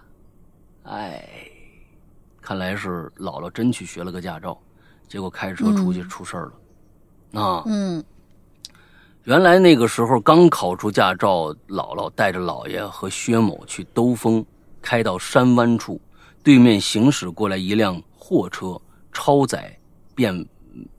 拐弯比较大，撞到了姥姥的车，姥姥也是闪避不及，直接撞到了山边的护栏，护栏呢直接刺穿了挡风玻璃，也刺穿了姥姥的肺。你们这太血腥了。所所幸的是，薛某跟姥爷坐在后座，也又系系了安全带，幸免于难。只是自此，薛某有了心理阴影，就很抗拒开车这件事儿。嗯，完之后还在梦里啊。这个薛某继续说：“姥姥，我想你啦。嗯，孩子，啊姥姥只希望你开心快乐啊，把心都放宽喽啊，都会好的。”哎，姥姥摸摸薛薛某这脑袋，后面又说了好多，具体也不记记不得了。醒来以后呢，头很胀，擦掉眼眼角还有些许干干咳。嗯，你这个呀，真的是嗯。你的你的这些这些点啊，就跟那个前几天我看的看的一个特别特别不是东西的一个电影，啊，叫做什么妈的，呃，这个多元宇宙一样，啊，用用一些，嗯、不是就用一些这个我有脏梗我我来衬托也不是不是脏梗啊啊，不是脏梗。我我觉得他可能是想表达这个，因为我就是呃做过眼睛手术，这个半就是半夜经常流眼泪的话，就是你睡着过程当中，因为你的那个眼睛在一个康复期经常流眼泪的话，一定是会第二天他有那个乱七八糟东西堆在你眼睛周围他可能是想，对他可能是想嗯想透露一个他边睡边哭，可能是想透露一个边睡边哭，然后醒来以后已经干，把眼睛糊住了。但是呢，写在这儿有点不太那个什么。嗯，对，嗯。就是他想，其实他就是想幽默一下，跟你那个医学常识没有太大的关系，你知道吧？好吧，嗯。哎，咱们就说啊，就是眼角有泪啊，视距眼角的泪也就可以了，这没有什么可幽默的这地方，但是心底莫名的舒缓，轻盈了许多。我操，快迟到了！抬头望了望墙上的闹钟，薛某一咕噜从沙发蹦了起来，洗脸刷牙刷牙麻溜的出了门，骑上了心爱的小摩托。路上呢也完全没有堵车啊，一路畅通，都是绿灯的奔向了考场。这次呢没有刁民，没有下咒，也没有降头，科一到科四科四一路绿灯无阻碍。呃，自始至终阻碍他的是他自己。写的有点乱，不知道会不会跑题啊？文笔有限，文笔不好，大家见谅哈。我是四群的曾曾曾叔叔啊，对，就是就写的，嗯，对我发现你是想幽默，但是有时候幽默嗯其实挺需要那个劲儿啊，其实挺难的。有时候幽默会让人，你你的某种写的那个幽默的方式，其实可能会让人觉得并不幽默，啊，有有可能这样，也有可能是一个正向的。所以这个其实这里边，呃，你到最后的那个那个那个梗，其实我觉得还挺感人的。我觉得没有必要让让这样的。我觉得老了那个心愿特别好，我相信这是一个真事儿。我也觉得老了老了，不见得就是说老了就不代表我就不能去开车，我就不能去学习一些新鲜事物。因为咱们这边的这个，咱们国家好像是七十三岁，还是又好像又又又改了，还是八十都可以开车，都是正常的驾驶年龄。嗯所以我觉得老人去学个驾照，这没什么的，这没什么的，我觉得特别特别好的一件事儿，应该去提倡的一件事儿。有很多人觉得哎呀，嗯都这么大岁数了，别去干了或者怎么着的。其实只要有这个想法就可以去干。当然后面发生的悲剧，嗯，并不是说呃这个一定会发生的。我真的真的是就是碰到这样的一件事儿，但是我还是特别的觉得姥姥真的很棒，去想着说，呃，姥爷腿脚不好，我能带他开着车能去再去玩一玩什么的，我觉得这个真的特别特别的牛逼。嗯，好吧，下一个，下一位同学叫过境。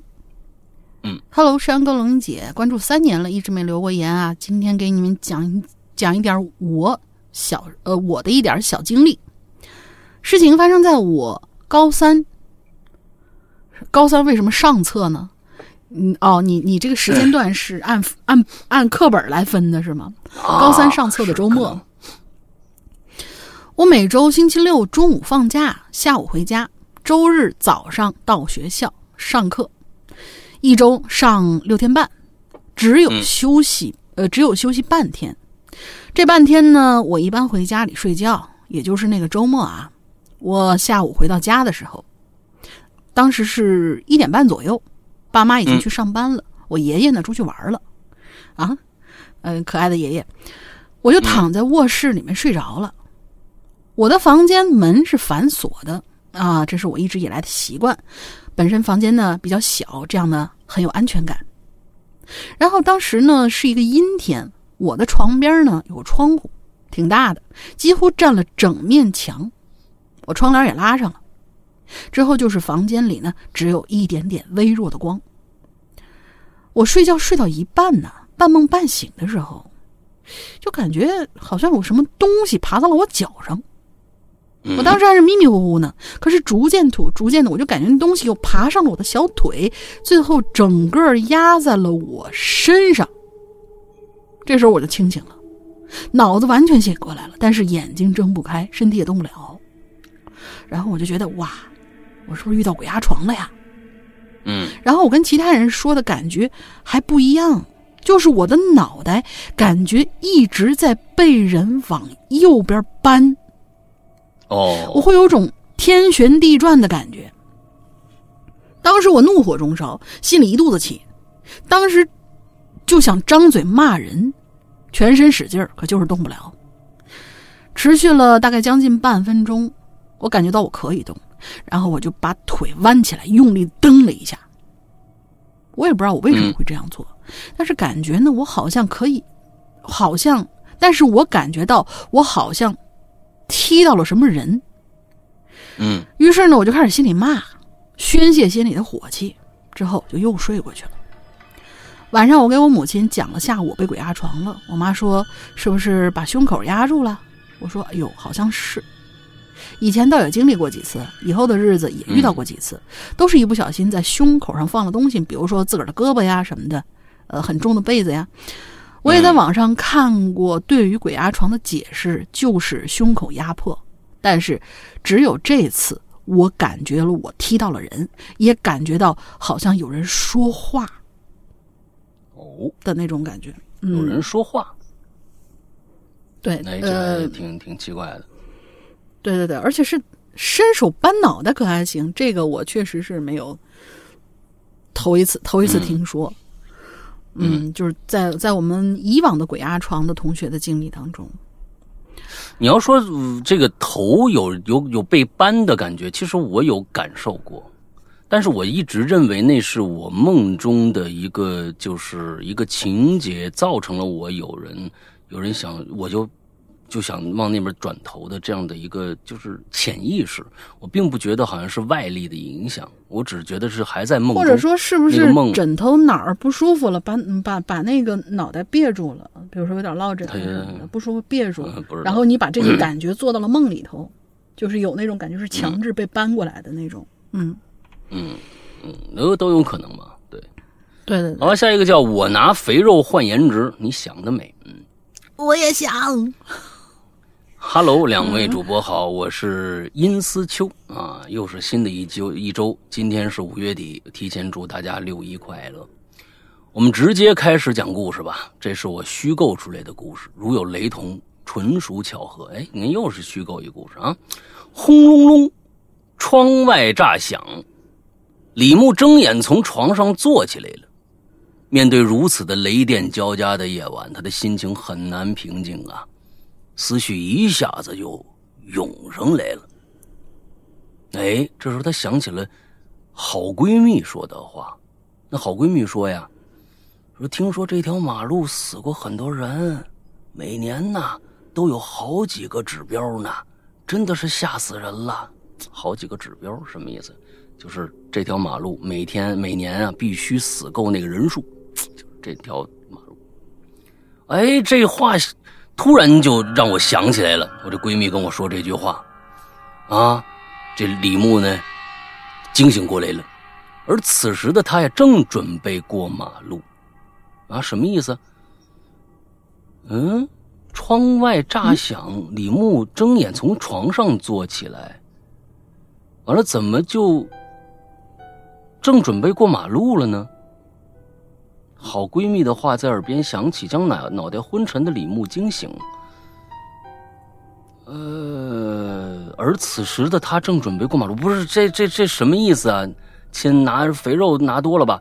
那这、这这个这个确实是没讲清楚啊。就是开始是从床上坐起来，这又马上过马路，到底是怎么回事？梦游吗？还是怎么着？不知道啊。接着往上看吧。正准备过马路，不过不同以往。李牧呢，从出门开始，他就总觉得会发生点什么。看着阴沉的天空，心里很不安宁。果然呢，事情普通，他想的一般。嗯，事情普通，他想的一般。当他们顺着斑马线过去另外一边的时候，一辆失控的轿车朝着他们冲了过来，两个人都被撞飞了。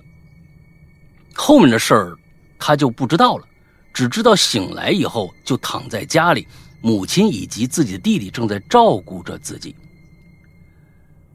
呃，你这是一个倒叙吗？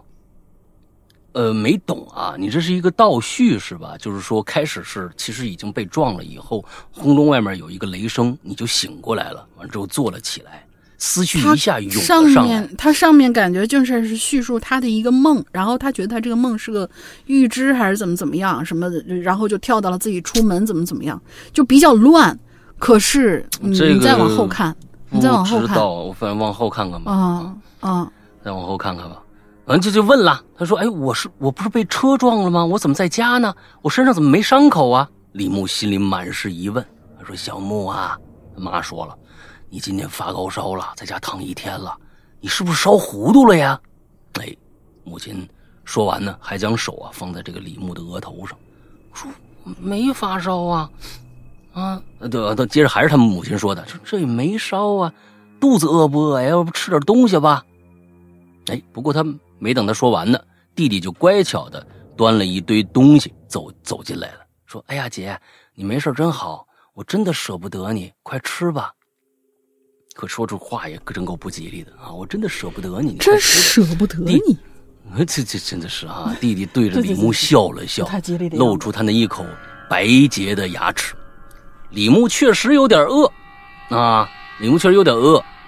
看向弟弟端来的食物，那是一碗面，里边呢却只有一根面。妈，这是哦，这是长寿面啊！这一碗面里头就一根儿啊。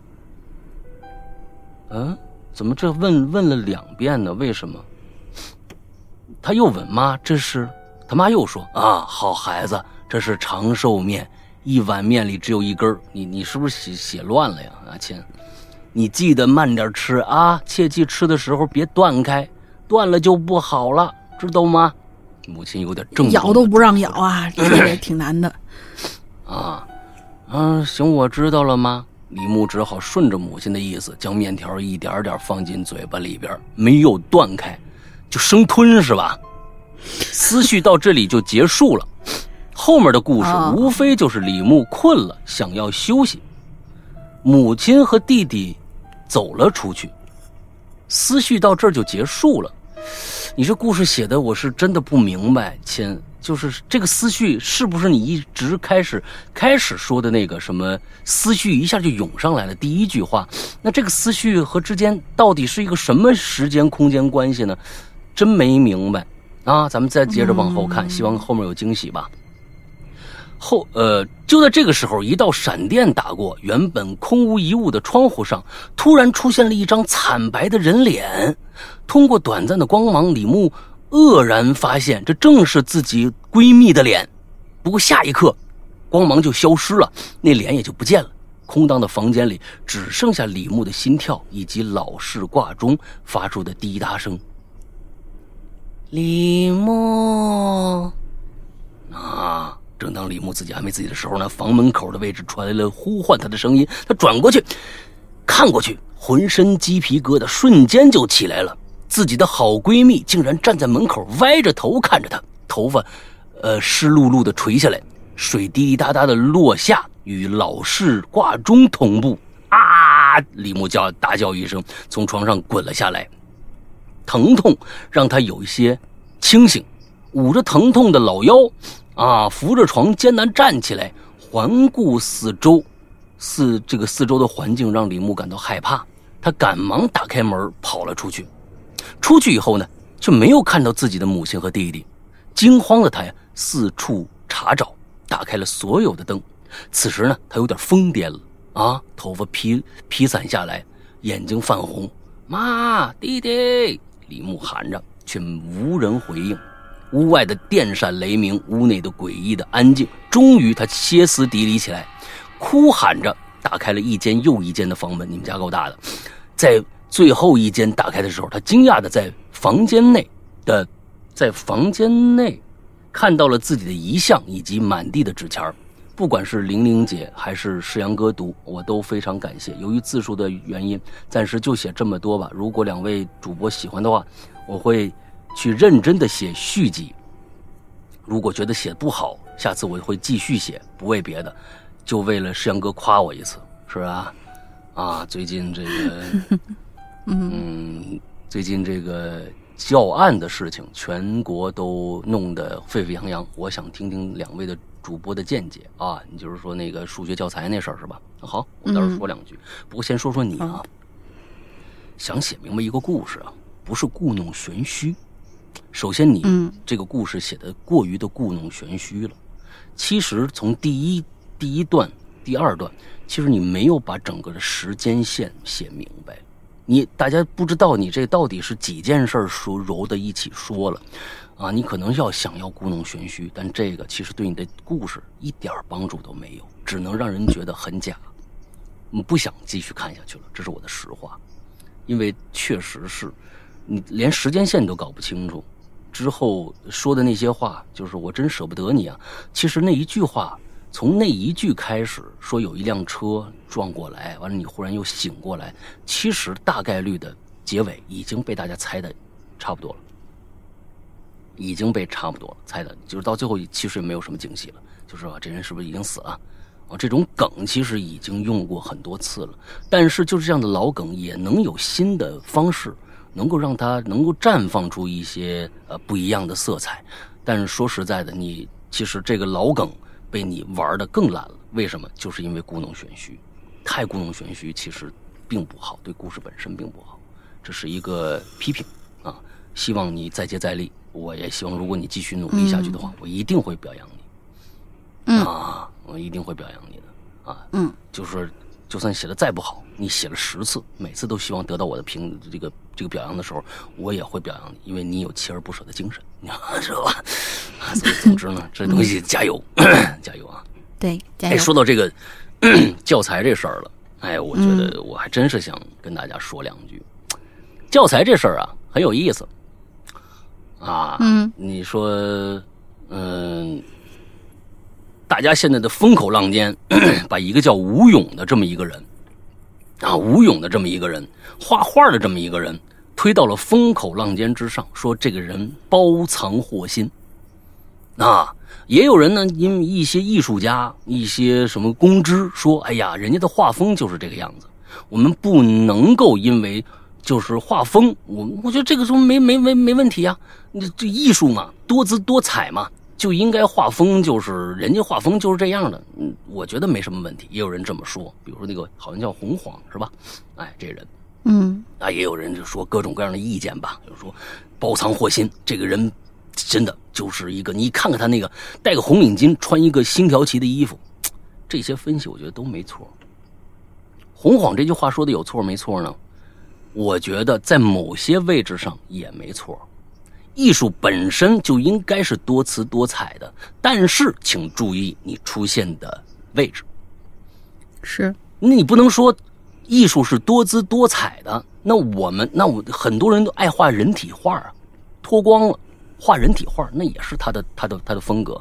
那你能把脱光了的小孩放在教材上吗？显然不能。对，显然不能。所以，不管你的画风是什么，你出现的位置很重要。那么这些小孩你你画成那个样子，呃，完了之后，我也确实看了，每个小孩的男性的裤裆上都有那么一个勾。我也不知道这个画风他他为什么要这样去画，对吧？为什么要这样去画？也确实有什么星条旗这衣服。我不管这是不是过度解读，但是我认为这个不合适。这个绝对不合适。你要是真是那么画的，这个绝对不合适。那但是你这个画放在别的地方，我不放在小学课本上，那我可能就不会多说了，因为这可能就是你犯贱，你就想那么画小孩那是你自己犯贱的这样的一个一个过程。你可能真的是包藏祸心。咱们现在就说包藏祸心这一事儿，咱们全且当成这画家就是包藏祸心，想祸害小孩子。咱们现在。权且就这么说，但是大家觉得这事儿跟这个画家真的有百分之百的关系吗？那个审编小组是干什么吃的？是啊，这里边谁负责这件事的审批，谁负全部责任？就这么简单。我想着那么多人会画画，凭什么就这个人选上了？凭什么就这个人选上了？我画的那么好，你不选是几个意思？那非要换要这个包藏祸心的，被大家过度解读成包藏祸心的人，那你为什么要选这个人呢？这就是审编小组的问题，跟这个画家到这个时候就没关系了。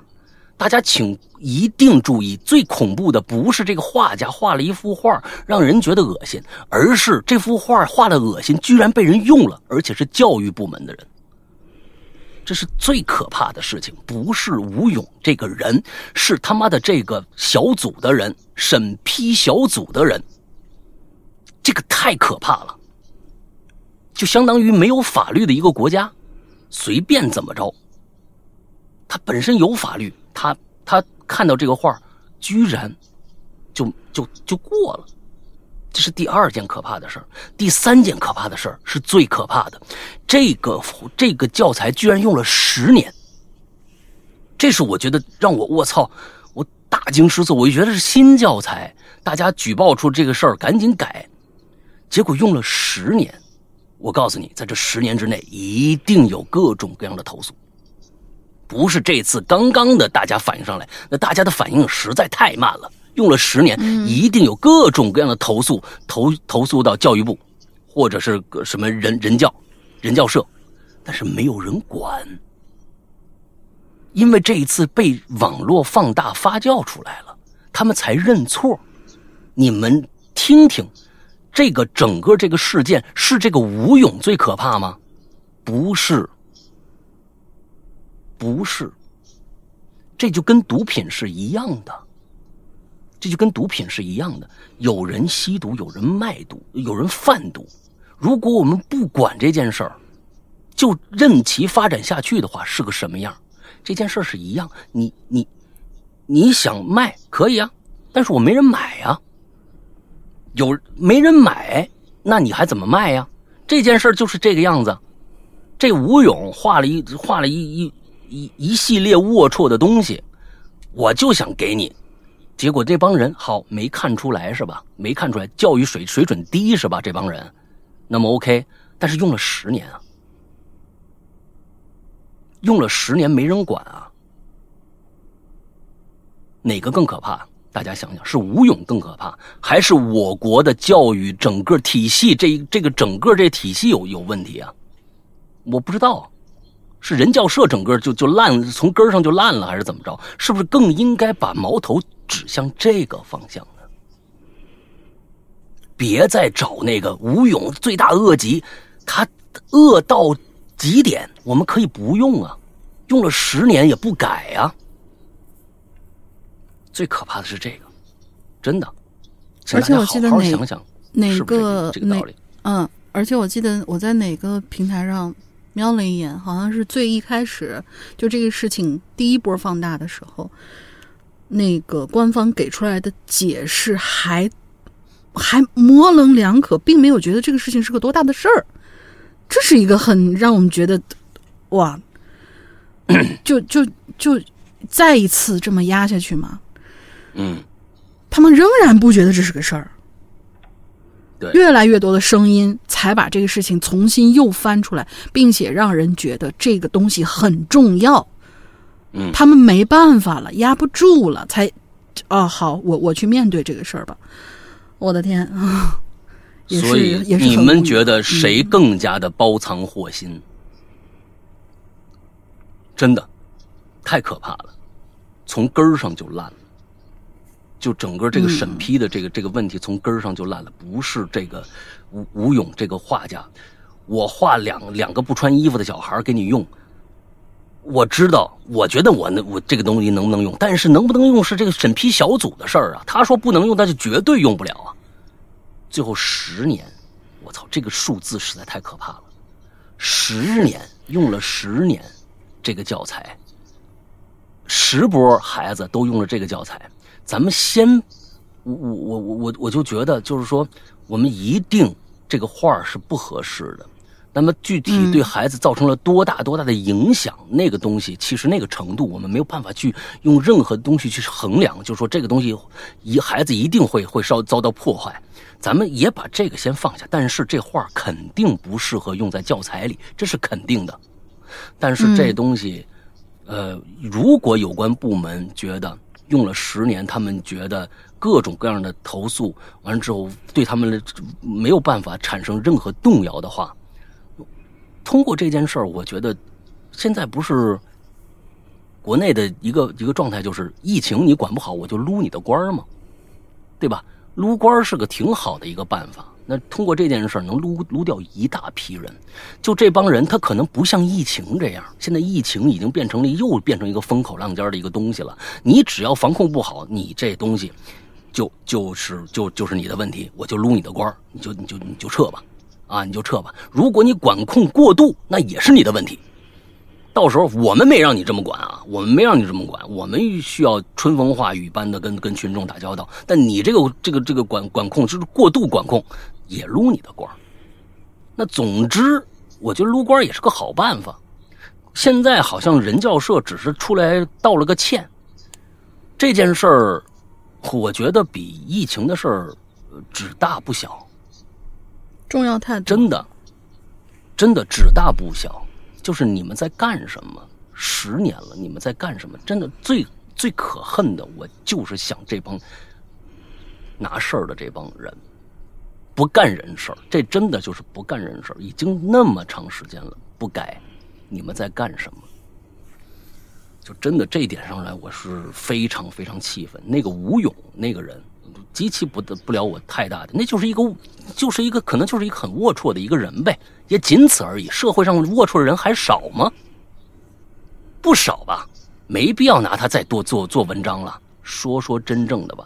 所以舆论导向就是错的，舆论导向把所有的责任全部扔锅给这个叫吴勇的这么一个会插画师，就是想转移目标而已，避重就轻而已，太可恨了。正好他他提起这事儿了，我在节目里面。骂骂这帮人教社的，每天吃着人饭不干人事的这，而且后续家伙，而且后续不是还有吗？就是说是这个只是一个 掀起来一角，后来越多越来越多的人发现，就是呃有有一些文章的配图也是不对的，然后有一些人甚至是把自己写的一些文章塞进教材里边，然后这文章可能写的我不知道那文章写的怎么样啊，反正就是说这种私人的私心的这种行为。是否是被允许的？就是在你们整个这个体系当中是被允许的。反正这这这个事情一一拔一萝卜带出一堆泥来，感觉是。嗯嗯嗯嗯，因为现在的教育它是一本，它是是个买卖呀，你知道吧？教育是个买卖。挣了。完了之后，各种的教材里边，你们必须要去读某些人的书，有一些人的书是必买的。那个哇，那个书单，我的天呀！所以你们想想，这是不是从根儿上就他妈烂了呢？是不是该从根儿上处理一下这个事儿了呢？真的是这样，真的是这样。我真的觉得现在国内又倡倡导说，现在不让小孩去参加各种各样的班了，对吧？那还有其他各种各样挣钱的方式呢，啊！他们那个想挣钱还不简单，挣孩子钱还不简单。好好想想该怎么把孩子教好吧。我之前之前帮我朋友去买那个什么，就是那个老师要求的必读课外读物，我还心想他要求什么什么什么什么一三五，这这种感觉好像之间都不连着的这种。我说哎，怎么我我说哦好吧，尽量能让他在同一个，咱们都是为了方便嘛，尽量让大家同一个书店里面去发。结果上了某些购物网站以后一搜。哦，这几本是打包出售的，好巧啊！不是同一个作者，不是同一个年代，甚至不是同一个国家，但是打包出售，为什么？这就是。一个一个链条就就很很很清晰啦。我知道你们老师就是要干这个，那么好吧，我们把这个东西给你弄出来。但是价格上面就还好，但是架不住多呀。我帮我朋友弄书单，就就整个就是每一个年级每一个阶段要求的这种必读榜的这种书单，我的天呐，至少有三五条，至少有三五份了，都已经全都是打包出售啊，这个就很神了。嗯，其实教书，我还觉得他帮我省事儿了呢。其实教书育人这件事儿是从古至今，从有了人类开始最简单的一件事儿，就是我会，我教会你。但这里边呢，就最最简单的，呃，最单纯的一件事儿。但是现在呢，很多的东西已经把它们弄得并不单纯了，那里边捆绑了很多利益化的东西，包括内卷也好，包括你孩子以后如果会了这个就能怎么怎么样，各种跟利益捆绑以后，现在的教育真的非常非常的不单纯。以前就是我想学什么，我找个会的人，你教我就行了。嗯，那现在呢，你必须会这个，你喜不喜欢无所谓。你必须会这个，你必须会那个。之后呢？哎，你如果学会会这个，学会那个还不够。我们现在讲究什么素质教育？其实，但是真的，呃，我想说的是，素质教育最重要的是对方想学，这个素质才能提高。你逼着他学，那个素质，我不知道是给谁提高的，各种各样的吧，跟现在教育畸形的厉害。全世界都这样，我觉得是这样的。全世界其实都变味儿了。你就就就这一次，如果这一次真的，我是觉得教育部不把这件事儿当成一个大事来看的话，我觉得真的挺寒心的，真挺寒心的。就是让这帮人又逃过去了，啊，那那这帮孩子们该怎么办呢？不知道这个教材里边，以后这教材里边包含了更多的不知道什么样的一些意识意意识流的东西在里边，弄得更不单纯了。不知道了，完全不知道了。好吧，就今天就聊这么多吧。啊，就就是真的，真想扇那个那帮审核小组的人的脸。那帮人不知道是谁。这帮人才真应该把他们的这个庐山真面目爆出来呢！爆那个吴勇有什么屁用啊？就一就一画画的，他能怎么着？就变成他是百万富翁啊？通这个通过这个挣了多少钱了？真的是找不到重点，真是会转移仇恨，真是会甩锅，就是这帮人，就是这帮人干的。来下一个。啊，行，下一个这位同学叫全山歌龙一小姐姐，你们好，我是小黄鸭，第二次来留言了。上次还说可能要开始潜水，这次实在没忍住啊！但愿大家以后没忍住的这种状状况会越来越多啊。说一些我前几天遇到的一件事儿吧。有一天呢，吃完晚饭，洗完澡，上床后玩手机，大概玩到了十一点多，困了就睡着了。我呢，当时是以侧趴的姿势睡着的，后背属于朝向天花板。到了后半夜啊，正在熟睡的我，隐隐约约的感觉类似像是肩带扣掉了，从背上呢往背部滑落的那种感觉。因为有点冰冰凉凉的，所以大脑第一反应呢就是我这肩带此时我还处于半梦半醒之中呢，但是脑袋。还在，就是下意识思考吧。我在床上趴着呢，又不是站着，我这扣怎么可能，呃，开了吗？它也就是在原位待着嘛，怎么可能往下滑落呢？于是大脑的第二反应呢，这不是阿飘吧？阿飘，臭流氓，什么都赖到人头上去呢啊！阿飘也是，真的是阿阿飘，哎呀。误 Q，阿飘解我扣了。阿飘，这也是一个色。阿飘，此时，阿飘此时，嗯，误 Q 啊。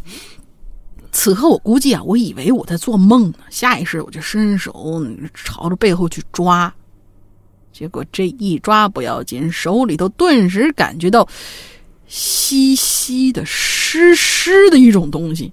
阿飘还大便了，呃，对不起啊，sorry，我大脑一瞬间就清醒了。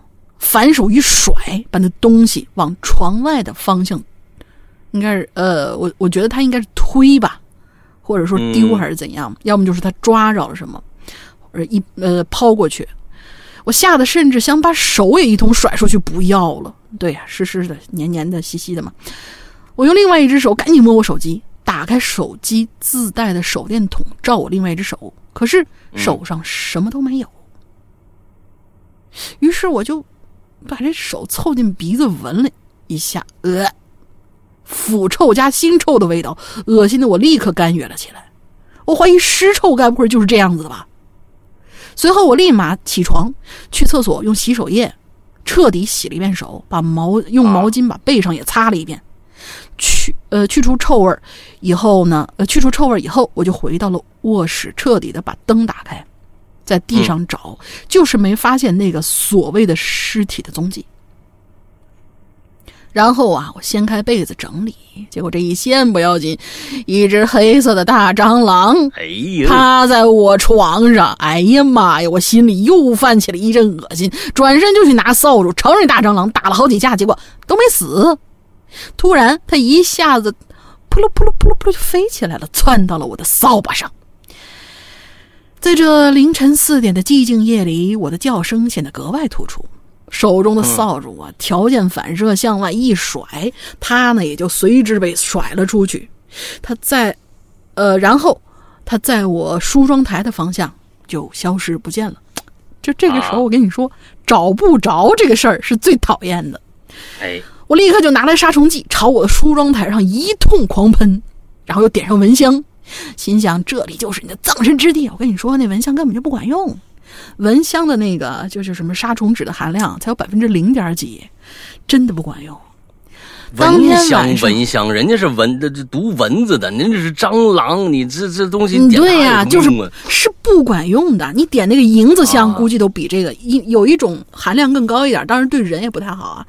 你点银子香可能都比这管用点儿当天晚上，我有我一个多小时没睡，换了身睡衣，用被子裹得紧严严实实的，脑海里头嗯不禁回想我曾经在米饭里吃出那苍蝇味道甜丝丝儿。今天我又知道了一种昆虫的味道啊，是腐臭加腥臭，那就是蟑螂的味道。这味道我怕是一辈子都忘不掉了。第二天，我试图找蟑螂的尸体，可是呵呵到今天我都没找着，实在太恶心了，太可怕了！这一晚上，好了，故事结束啊，可能有点跑题了，没跑题，我觉得挺挺可怕的。你不是大惊小怪，是真的很恶心。那我不知道会不会念叨啊？在此祝山哥越来越帅，龙鳞小姐越来越哇塞，Hello 怪谈牛逼！哎呀，好恶心！里边他最开始他他摸的那一把，到底摸的是啥呢？就是蟑螂的那个他是那我的不是，我甚至怀疑那个，我我甚至怀疑那个蟑螂是不是背上带着什么，比如说背，因为壳壳虫的那个表面上，它有的时候会母的背着一群卵到处跑，所以它摸的那个稀稀的、湿湿的，该不会？哎呀，越想越恶心，快别说了，别说了，太太太可怕了，尤其是吃饭的吧啊，这吃饭的吃饭的吧就是正好下下哎下饭，我觉得我们讨论一下，对我觉得这个东西很很有意思，就是他最开始摸到那个稀稀的湿湿的那个东西，呃，我有两种可能性，一我觉得它是蟑螂屎什么的不可能，那没有那么那那个那个什么，就是它一共嗯有两只，其中一只呢被它奋力一扑啊一拍啊，可能就拍扁了，拍拍拍稀了。就是拍把里边的汁液拍出来了。完了之后，他感觉是有点黏黏的、湿湿的，完了，一甩甩出去了。完了，但是呢，这个这个，哎呀，呃，在他其实可能是一公一母两个蟑螂，在他的背上呢，哎，完了之后呢，他他搞掉了一个，什么什么什么鬼？什么鬼啊什么东西？什么东西？我没有说什么，我没有说什么，我说我说我说什么了吗？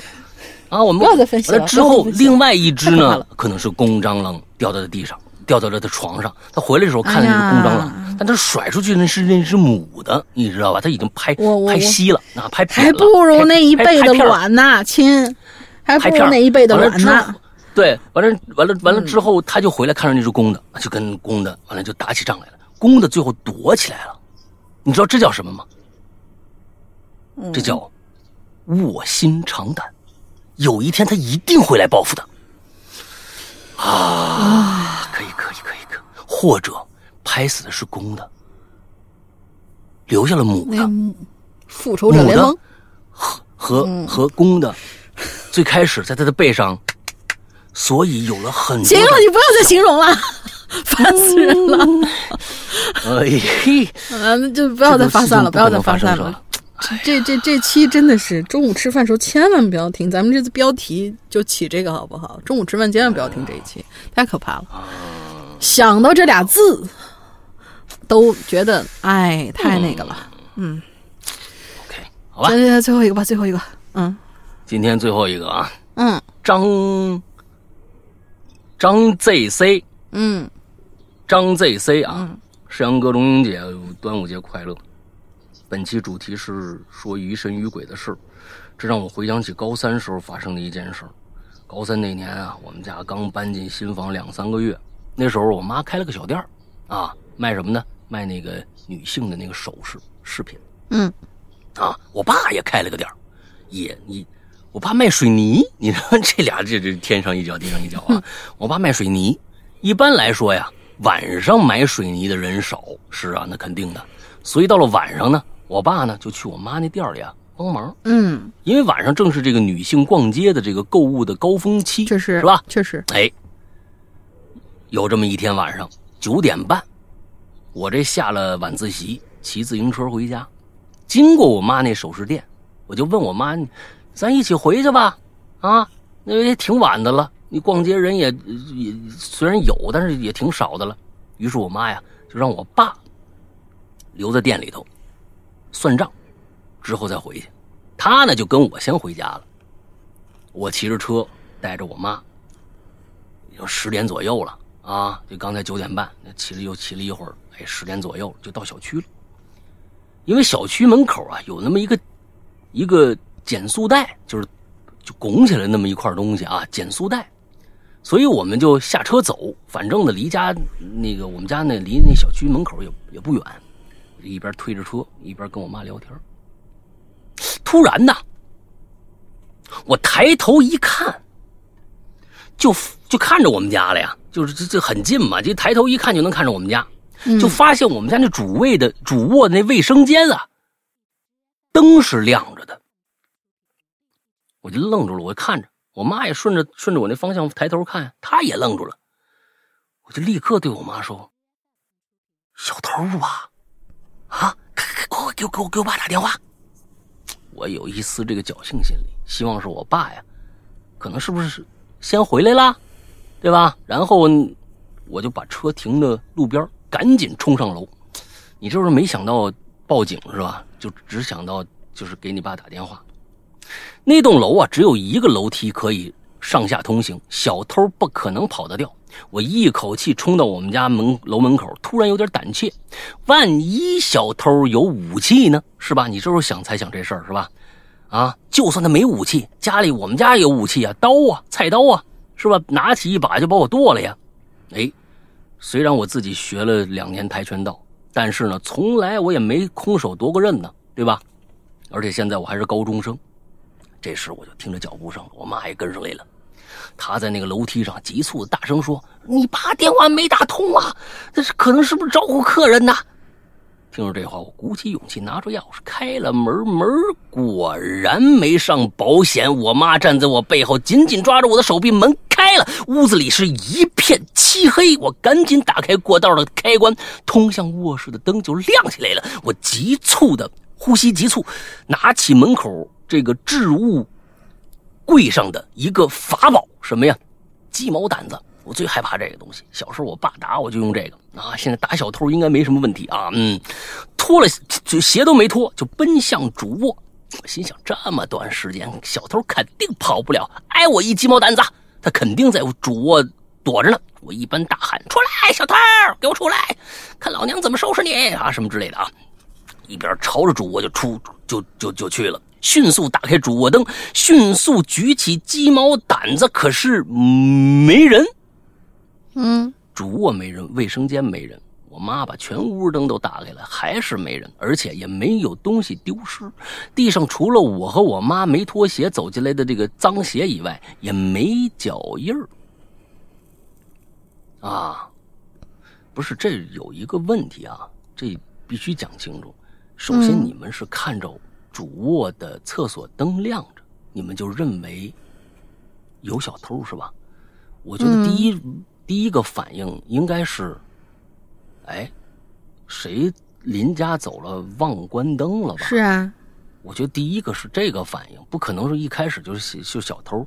但是呢，有一种可能呢，就是绝对是有人进去了，那就是你眼睁睁一抬头，发现那个灯突然亮了，它并不是常亮的，是突然亮了，那就肯定有人。这我觉得想小偷是一个合理的想法。但如果一直亮着，我觉得不应该是觉得谁走临走时候没关灯吗？这不是个正常的想法吗？对吧？是呀。行了，我爸回来以后，哎，你也没说你进屋以后那盏灯是否还亮着，你也没说这个。嗯，这这些细节都没写写哦，而且我还我爸回来以后呢，我们就把这事儿，我这儿也补一个，他这个我不知道是确实当时那么发生的，还是一个写的时候的一个 bug。就是妈妈，你自己还在那儿琢磨，万一这小偷有武器，怎么怎么着？你自己还在那儿那个什么，怕惊着人家。结果你妈上楼的时候，大声的、急促的说：“你爸电话没打通啊，可能在招呼顾客呢。”哎，你是不是太草率了点儿？是吧？啊，是是 是，太草率了。是是是，嗯，啊，往后看吧。爸爸回来了，我们把事儿告诉他了。他则一脸笑嘻嘻的说：“你们肯定看岔了。”啊！你们看到的是楼上主卧卫生间的灯。你妈是个大马虎，肯定出门又忘了给门上保险了。上次晚上回家，开了门没拔钥匙，那钥匙在门外待了一夜呢。啊，还好无损的那个，这还还完好无损的插在那个锁上呢。你们那疑神疑鬼，你被吓成这样了。行了，别闹了，赶紧睡觉吧。看来这里面没写清楚一点，就是他们开了门，发现里面那个灯是关着的。哦，对，是的，他没写清楚。嗯，在门外呢，可能是看岔了，看成楼上那一层了，人家开着灯呢。嗯，这里边其实有好几个地方写的，我是觉得欠考虑，欠考虑。一个是合理性的问题啊。首先，我觉得有很多的，就是为了推剧情，有很多的那个写故事的人，为了推剧情，俩警察在那聊聊，忽然就把这个主主犯、嫌疑犯的身份就就就聊定了。但是这这绝对不可能的，这是一个需要一个推导过程的。首先，那灯亮了，是不是谁没关灯？你问你妈，是不是没关灯啊？你？你妈说不可能，这点我确实绝对肯定。走的时候全家都是黑的，哎，你说完了有小偷，这是一个合理推导过程。要没有这个推导过程，这个故事呢就不太成立，就是觉得有点假，明白吧？而且细节要交代清楚。上楼你一些思想活动都很正常。哎呦，嗯，屋里有有凶器怎么办？不行，我不能惊动他。这个时候我妈上来，哎，你把你你刚说那嘘，完，得嘞。他这样一说，里边小偷肯定知道怎么回事了。我就冲进去看看。你把这些所有心理活动全写出来，你这故事就成立了。如果不写，就觉得哎缺点什么，对不对？就是这个样。写故事就必须要写的完全，哎，你必须要把这些写出来，才能知道你这是这个这个思虑全都是正常的，要不然就不行。一打开门，我发现我们家厕所灯没开呀。那刚才谁开着灯呢？一定是小偷。那么小偷一定在里边，这个紧张紧张感是不是就提起来了？我举着鸡毛掸子还有点搞笑，是吧？哎，我爸小时候，这个这我刚才说的，我爸小时候就拿我拿他打我，我小时候最害怕这个了。这个一定能制服小偷。哎，这个这个开这个这种小玩笑还是挺挺可爱的。哎，冲进去一看，什么屋里什么人都没有。我爸回来一跟我说这个事儿，哎，就是个这么一个小插曲。你让。前面必须让人家觉得一定小偷是存在的，这个故事才好看。嗯，啊，你一开一抬头一看，啊，灯亮着呢，是不是小偷？这就显得假了。所以呢，想写故事一定要完全，啊，一定要完全。行了，之后呢，在这个呃，接着啊，我真我真希望半个月后他还能这样笑嘻嘻的。哎，他你爸看来后面还有事儿啊。你爸说行了，你别疑神疑鬼，咱睡觉吧。后面有个括号，这故事没完。我真希望半个月以后他还能这样笑嘻嘻的。那天过后，我几次问及我妈：“你看到的是我们的灯还是楼上的灯呢？”她思索了一会儿，说：“记不清楚了。”而我确确实实认为我看到的就是我们家的灯亮着的。这点我倒觉得真不怀疑你，因为看错了、看岔了，这个也是有点走进你大爷。因为自己的家嘛，一般看不差。嗯。但如果我认为的是对的，那事情的结局不可能是没有人在屋子里头啊！我从看到灯到冲到四楼不过一分钟，只有一个可以通行的通道，不可能有人下来，难免，难道是有鬼怪？不过鬼怪也不需要开灯啊，是不是？唯剩下唯一的可能性就是团伙作案，一个人在楼梯口望风，看到我们来了，通知里边的人，然后两人迅速跑到了五楼，等我和我妈进屋以后再跑。啊，不过这都是猜测。半个月以后，我们家真丢东西了。哦，我爸准备第二天去银行存的两千块钱没了。后来呀，我要求报警。警察来了，发现锁呀没有被破坏的痕迹。就在警察的周边调查时，就在警察在周边调查的时候，我的楼上和对门的人也和警察说有被盗的痕迹。他们刚是刚刚装修完的，还没入住呢。他们白天来打扫屋子的时候，发现屋门是被人打开的，屋内屋内被翻动，但因为没有贵重物品丢失，所以呢也没想着报案。结果呀。定性为连环入室盗窃案，但，哼，小县城的警察也就别指望是有什么用了，一直没抓着人，所以这半个月的事儿啊，呃，这所以这和半个月的事儿，就半个月前的事儿就联系起来了。我当时没看错，他们那次没得逞又来了，但我很后悔，后悔的不是半个月前我没抓到现行，而是家里被盗的那天晚上，我是。熟熟睡中，迷迷糊糊的被一道亮眼的光闪了一下，啊！我只记得那是一道明亮的白光。哎呦靠！然后我就继续翻身睡了。你后什么悔呀？现你这这做法，你醒着你应该这么做。是啊，啊，那道白光，我可以百分之百断定是小偷入窃入室盗窃拿着的手电筒发出来的。我后悔当时怎么没醒过来。如果我警觉，我会直面呃。这个窃贼，我会大声呼喊，我会跟他搏斗，哪怕受伤我也不在乎。太草率了，就是因为这个小偷。冷静。就是因为这个小偷改变了我的人生，什么意思啊？我现在回想起来，恨不得杀了他。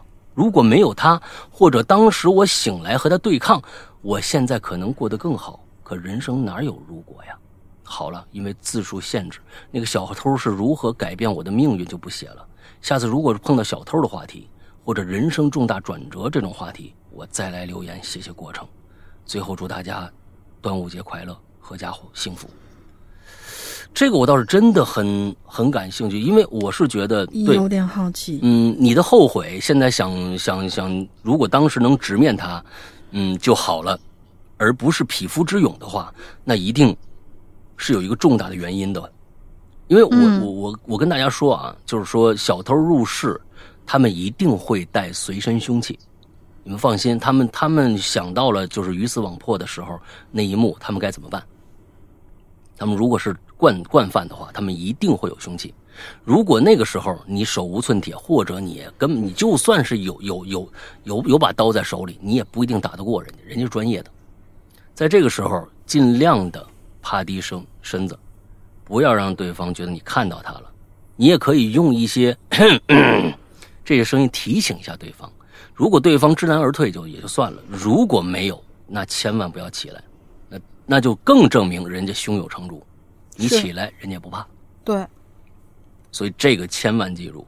那么也就是说，这位同学当时啊，呃，这位叫张 ZC 的同学。是因为这件事情，小偷来了以后啊的一些连锁反应，造成了一些后面他的一些变化。嗯，我希望如果也不一定切题吧，我们其实挺关心的。对，当然你要如果不想说的话也没关系啊。那嗯，下期的时候你也可以把这个继续给我们补全一下，让我们知道到底发生了什么，好吧？嗯，OK，那么今天的所有就全部结束了。大玲玲想个进群密码吧。进群密码，我我翻翻，你先做广告。好，嗯，好啊。最后还是希望大家去关注我们的会员专区。呃，我们的会员真的非常非常的超值。我们的会员呢，在我们自己的 APP 上，我们的 APP 的名字还是老名字，记住了，我们的老名字叫“鬼影人间”，叫“鬼影人间”。呃，这个苹果的 App Store 里面直接下载就有，安卓的请大家一定注意。安卓的其实现在呢，大家有两种方法，一个是关注我们的公众号啊，公众号就是哈喽怪谈那个公众号，咱们最开始说那公众号之后留言啊，留言的下边就有一个二维码，就可以直接扫就能下载我们的安卓的客户端了，那是我们最新的客户端。但是呢，如果大家没有这个这样没下下载成功的话，请大家千万不要随便找一个应用商城就下载我们的 APP，因为我们没不是每个 APP 呃应用商城全部能覆盖到的，也不知道嗯你下载那个版本他们对方更不更新，所以呢，请大家一定注意要在这个叫豌豆荚的这样的一个应用商城里面去下载我们的《鬼影人间》的安卓版的 APP，那肯定是最新的。不过嗯在这儿我还是要说一句，安卓版现在有一个巨大的 bug。安卓版现在无法注册，因为你收到的验证码，呃，手机验证码，它填进去是无效的，所以这是一个重大的 bug，请大家，所以说就是说现在呃，安卓就是说注册用户是没办法没办法注册的，那么请大家就想要注册用户和想要成为会员的安卓用户，就请一定注意听下面这个。啊。我请大家一定去加一个绿色图标、可聊天、可付款那么一个社交软件的一个号，叫做“鬼影会员”，“鬼影会员”这个全拼啊。加了这个号以后，我们的英子会大家为大家热情的服务，不光包括为你后台呃加这个注册注册用户，同时呢，他也会解答你很多关于会员的一些问题。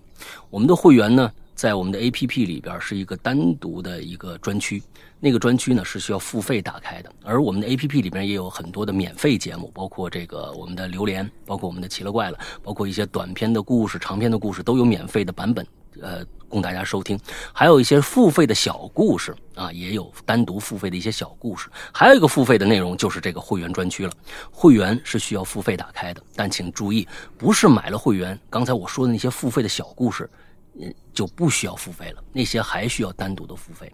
而付费打开的会员专区里边的内容非常非常之丰富。我们的会员专区是日日更新，每天晚上每天都会有新内容更新上来，非常非常的超值，有很多很多好故事，纯恐怖的、本格推理的、惊悚类的，呃，还有一些像刚才今天咱们说的这个叫什么“屌丝道士”这样的，呃，偏。更娱乐性的啊，一些故事全都有，而且，嗯，就说一个数量，就我们一个刚才说的那个怪藏的那个专区，那怪藏专区马上就三百期了，啊，马上就三百期，就那一个专区里边的每个星期的小故事都够你听一阵子的，更别说其他的了，大概就是这个样子啊。